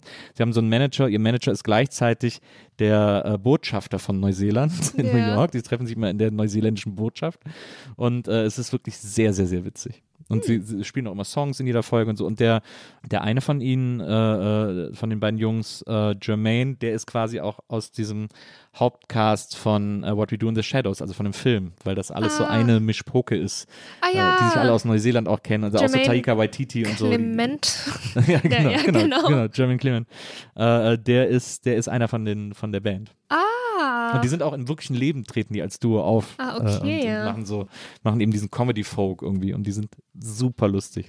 Aber wenn du so eine musikalische Affinität hast, guckst du dann noch Musicals Ja, gern? ich bin ein großer Musical-Fan, Ja. aber mich hat lange keins mehr so richtig begeistert, ehrlich gesagt, von aktuellen Produktionen. Und so Musical-Serien oder wenn es so Serien gibt, wo es einmal pro Folge zum Beispiel einen Song gibt, Ja, guckst du das dann auch? ja, das finde ich So. super. Ja. Also ich war auch ein großer Glee-Fan tatsächlich. ah. Ich bin irgendwann in der vierten Staffel oder so ausgestiegen. Irgendwann wurde es so komisch, weiß ich nicht. Ja. Ähm, aber ich habe so die ersten Staffeln, habe ich gedacht, wow, das ist sensationell gut. Auch wieder. Die ist auch eine Brian, Ryan Murphy, Murphy, genau. genau. Ja, ich finde so, früher dachte man immer so mit den Ryan Murphy-Produktionen so, oh, voll was Besonderes und mit Glee oder mit American Horror Story oder so. Und seitdem er diesen Netflix-Deal hat, habe ich das Gefühl, dass die Leute wie so satt sind, was so eine Sache angeht, weil jetzt noch eine neue Ryan Murphy und noch eine neue Ryan Murphy-Sache. Es gab doch auch diese Serie, wo Sarah Paulson die Hauptrolle gespielt hat, irgendwas mit einem in einer Nervenklinik oder irgend Ach so, ja, sowas. das, äh, Ratchet. Ja. Das war, aber das ist ja quasi deswegen besonders, weil das ja sozusagen die Vorgeschichte von einer Flug übers Kuckucksnest ist. Mhm. Und äh, wenn man mit dem, das ist ja so ein Film aus den 70ern oder so, Ja. und wenn man mit dem so aufgewachsen ist, für uns war das damals der krasseste Film, den es gibt. Und da gibt es diese super evil Krankenschwester. Und Mhm. äh, diese Serie erzählt ihre Geschichte. Ach so. Und dadurch Okay. gab es, glaube ich, so eine, diese Boomer-Generation konnte da so mega was mit anfangen. Weil das halt Ach so. so, weil ich hatte das Gefühl, das hatte halt jetzt nicht so einen Hype, Ja. aber ist halt eine Ryan Murphy-Produktion, aber jetzt nicht so viel Hype wie sonst seine Naja, Sachen im. Endeffekt. Ja, das stimmt. Aber so bei denen, die für die Kuckucksnest, weil es ja so ein Kultfilm irgendwie. Mhm. Und für die, die, für die das so ein wichtiger Film ist, der gehört ja auch zu so einem, es gibt so ein, es gibt, glaube ich, so Jahrzehnte-Kanons. Ich weiß nicht, was der Mehrzahl von Kanon ist, äh, aber so, Äh, nicht Kanonen, auf Ja. jeden Fall. aber da ist auf jeden Fall so bei diesen 80er-Filmen ist Kuckucksnest immer dabei. Mhm. Also wie bei so 90er-Filmen immer Fight Club dabei ist und so. Mhm. Und also ich finde, bin oft tue ich mich so schwer damit. Also es gibt ja zum Beispiel auch viele Leute, die die Filme danach aussuchen, was sie für eine Bewertung auf IMDb haben. Und ich sage immer, das Schlimmste sind die ersten 20 Plätze auf der IMDb. Das ist einfach Ja. äh, ein Horror. Das sind einfach Jungs, die da abstimmen Genau, irgendwie. total. Es ist einfach so super männlich alles und auch so, so, so Männlichkeitsprobleme, die da verhandelt werden, die so voll uninteressant sind. Aber, ähm, aber das findet man oft in diesen Kanons wieder. Ich weiß aber, dass ich Fight Club, als ich ihn damals im Kino gesehen habe, mega geflasht war, als er herauskam, Ja. weil so einen Film gab es nicht. Wenn ich ihn heute sehe, ist mir echt fast ein bisschen unangenehm, so, weil der. Ja, mir geht's da auch so, es ist halt so ein Klassiker und ja, aber äh, dadurch, dass, glaube ich, auch wenn, also der eine Metaebene hat und manche Leute dann sagen, nee, es ist einfach nur das, was man sieht, plain und stark sein und das ist genau das. Das ist natürlich dann mega toxisch auf jeden Fall. Ja. Aber kurzer Bogen zu mit Klassikern. Äh, ein anderer Klassiker ist ja ähm, Der Exorzist. Ja. Und ich habe in DC in der Nähe von dieser Treppe gewohnt. Ah, ja. Die Exorcist Steps und da haben Leute mal Sport gemacht, weil die total steil ist, ja, falls du dich erinnerst im Film. ja, ja, klar. Genau. das wurde in DC gedreht.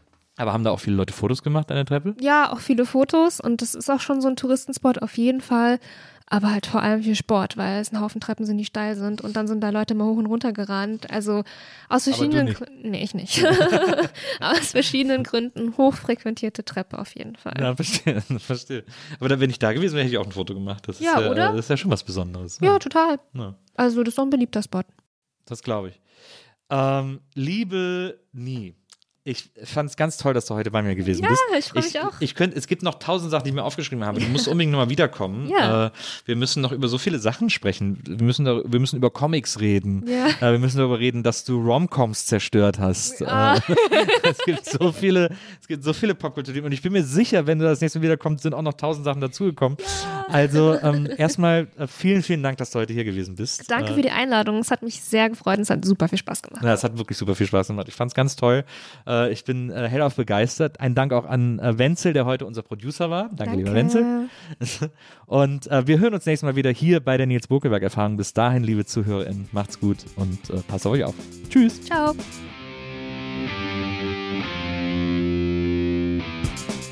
Die Nils Bokelberg Erfahrung. Von und mit Nils Bokelberg. Eine Produktion von Pool Artists. Team Wenzel Burmeier, Lisa Hertwig, Maria Lorenz Bokelberg, Frieda Morische und natürlich Nils Bokelberg.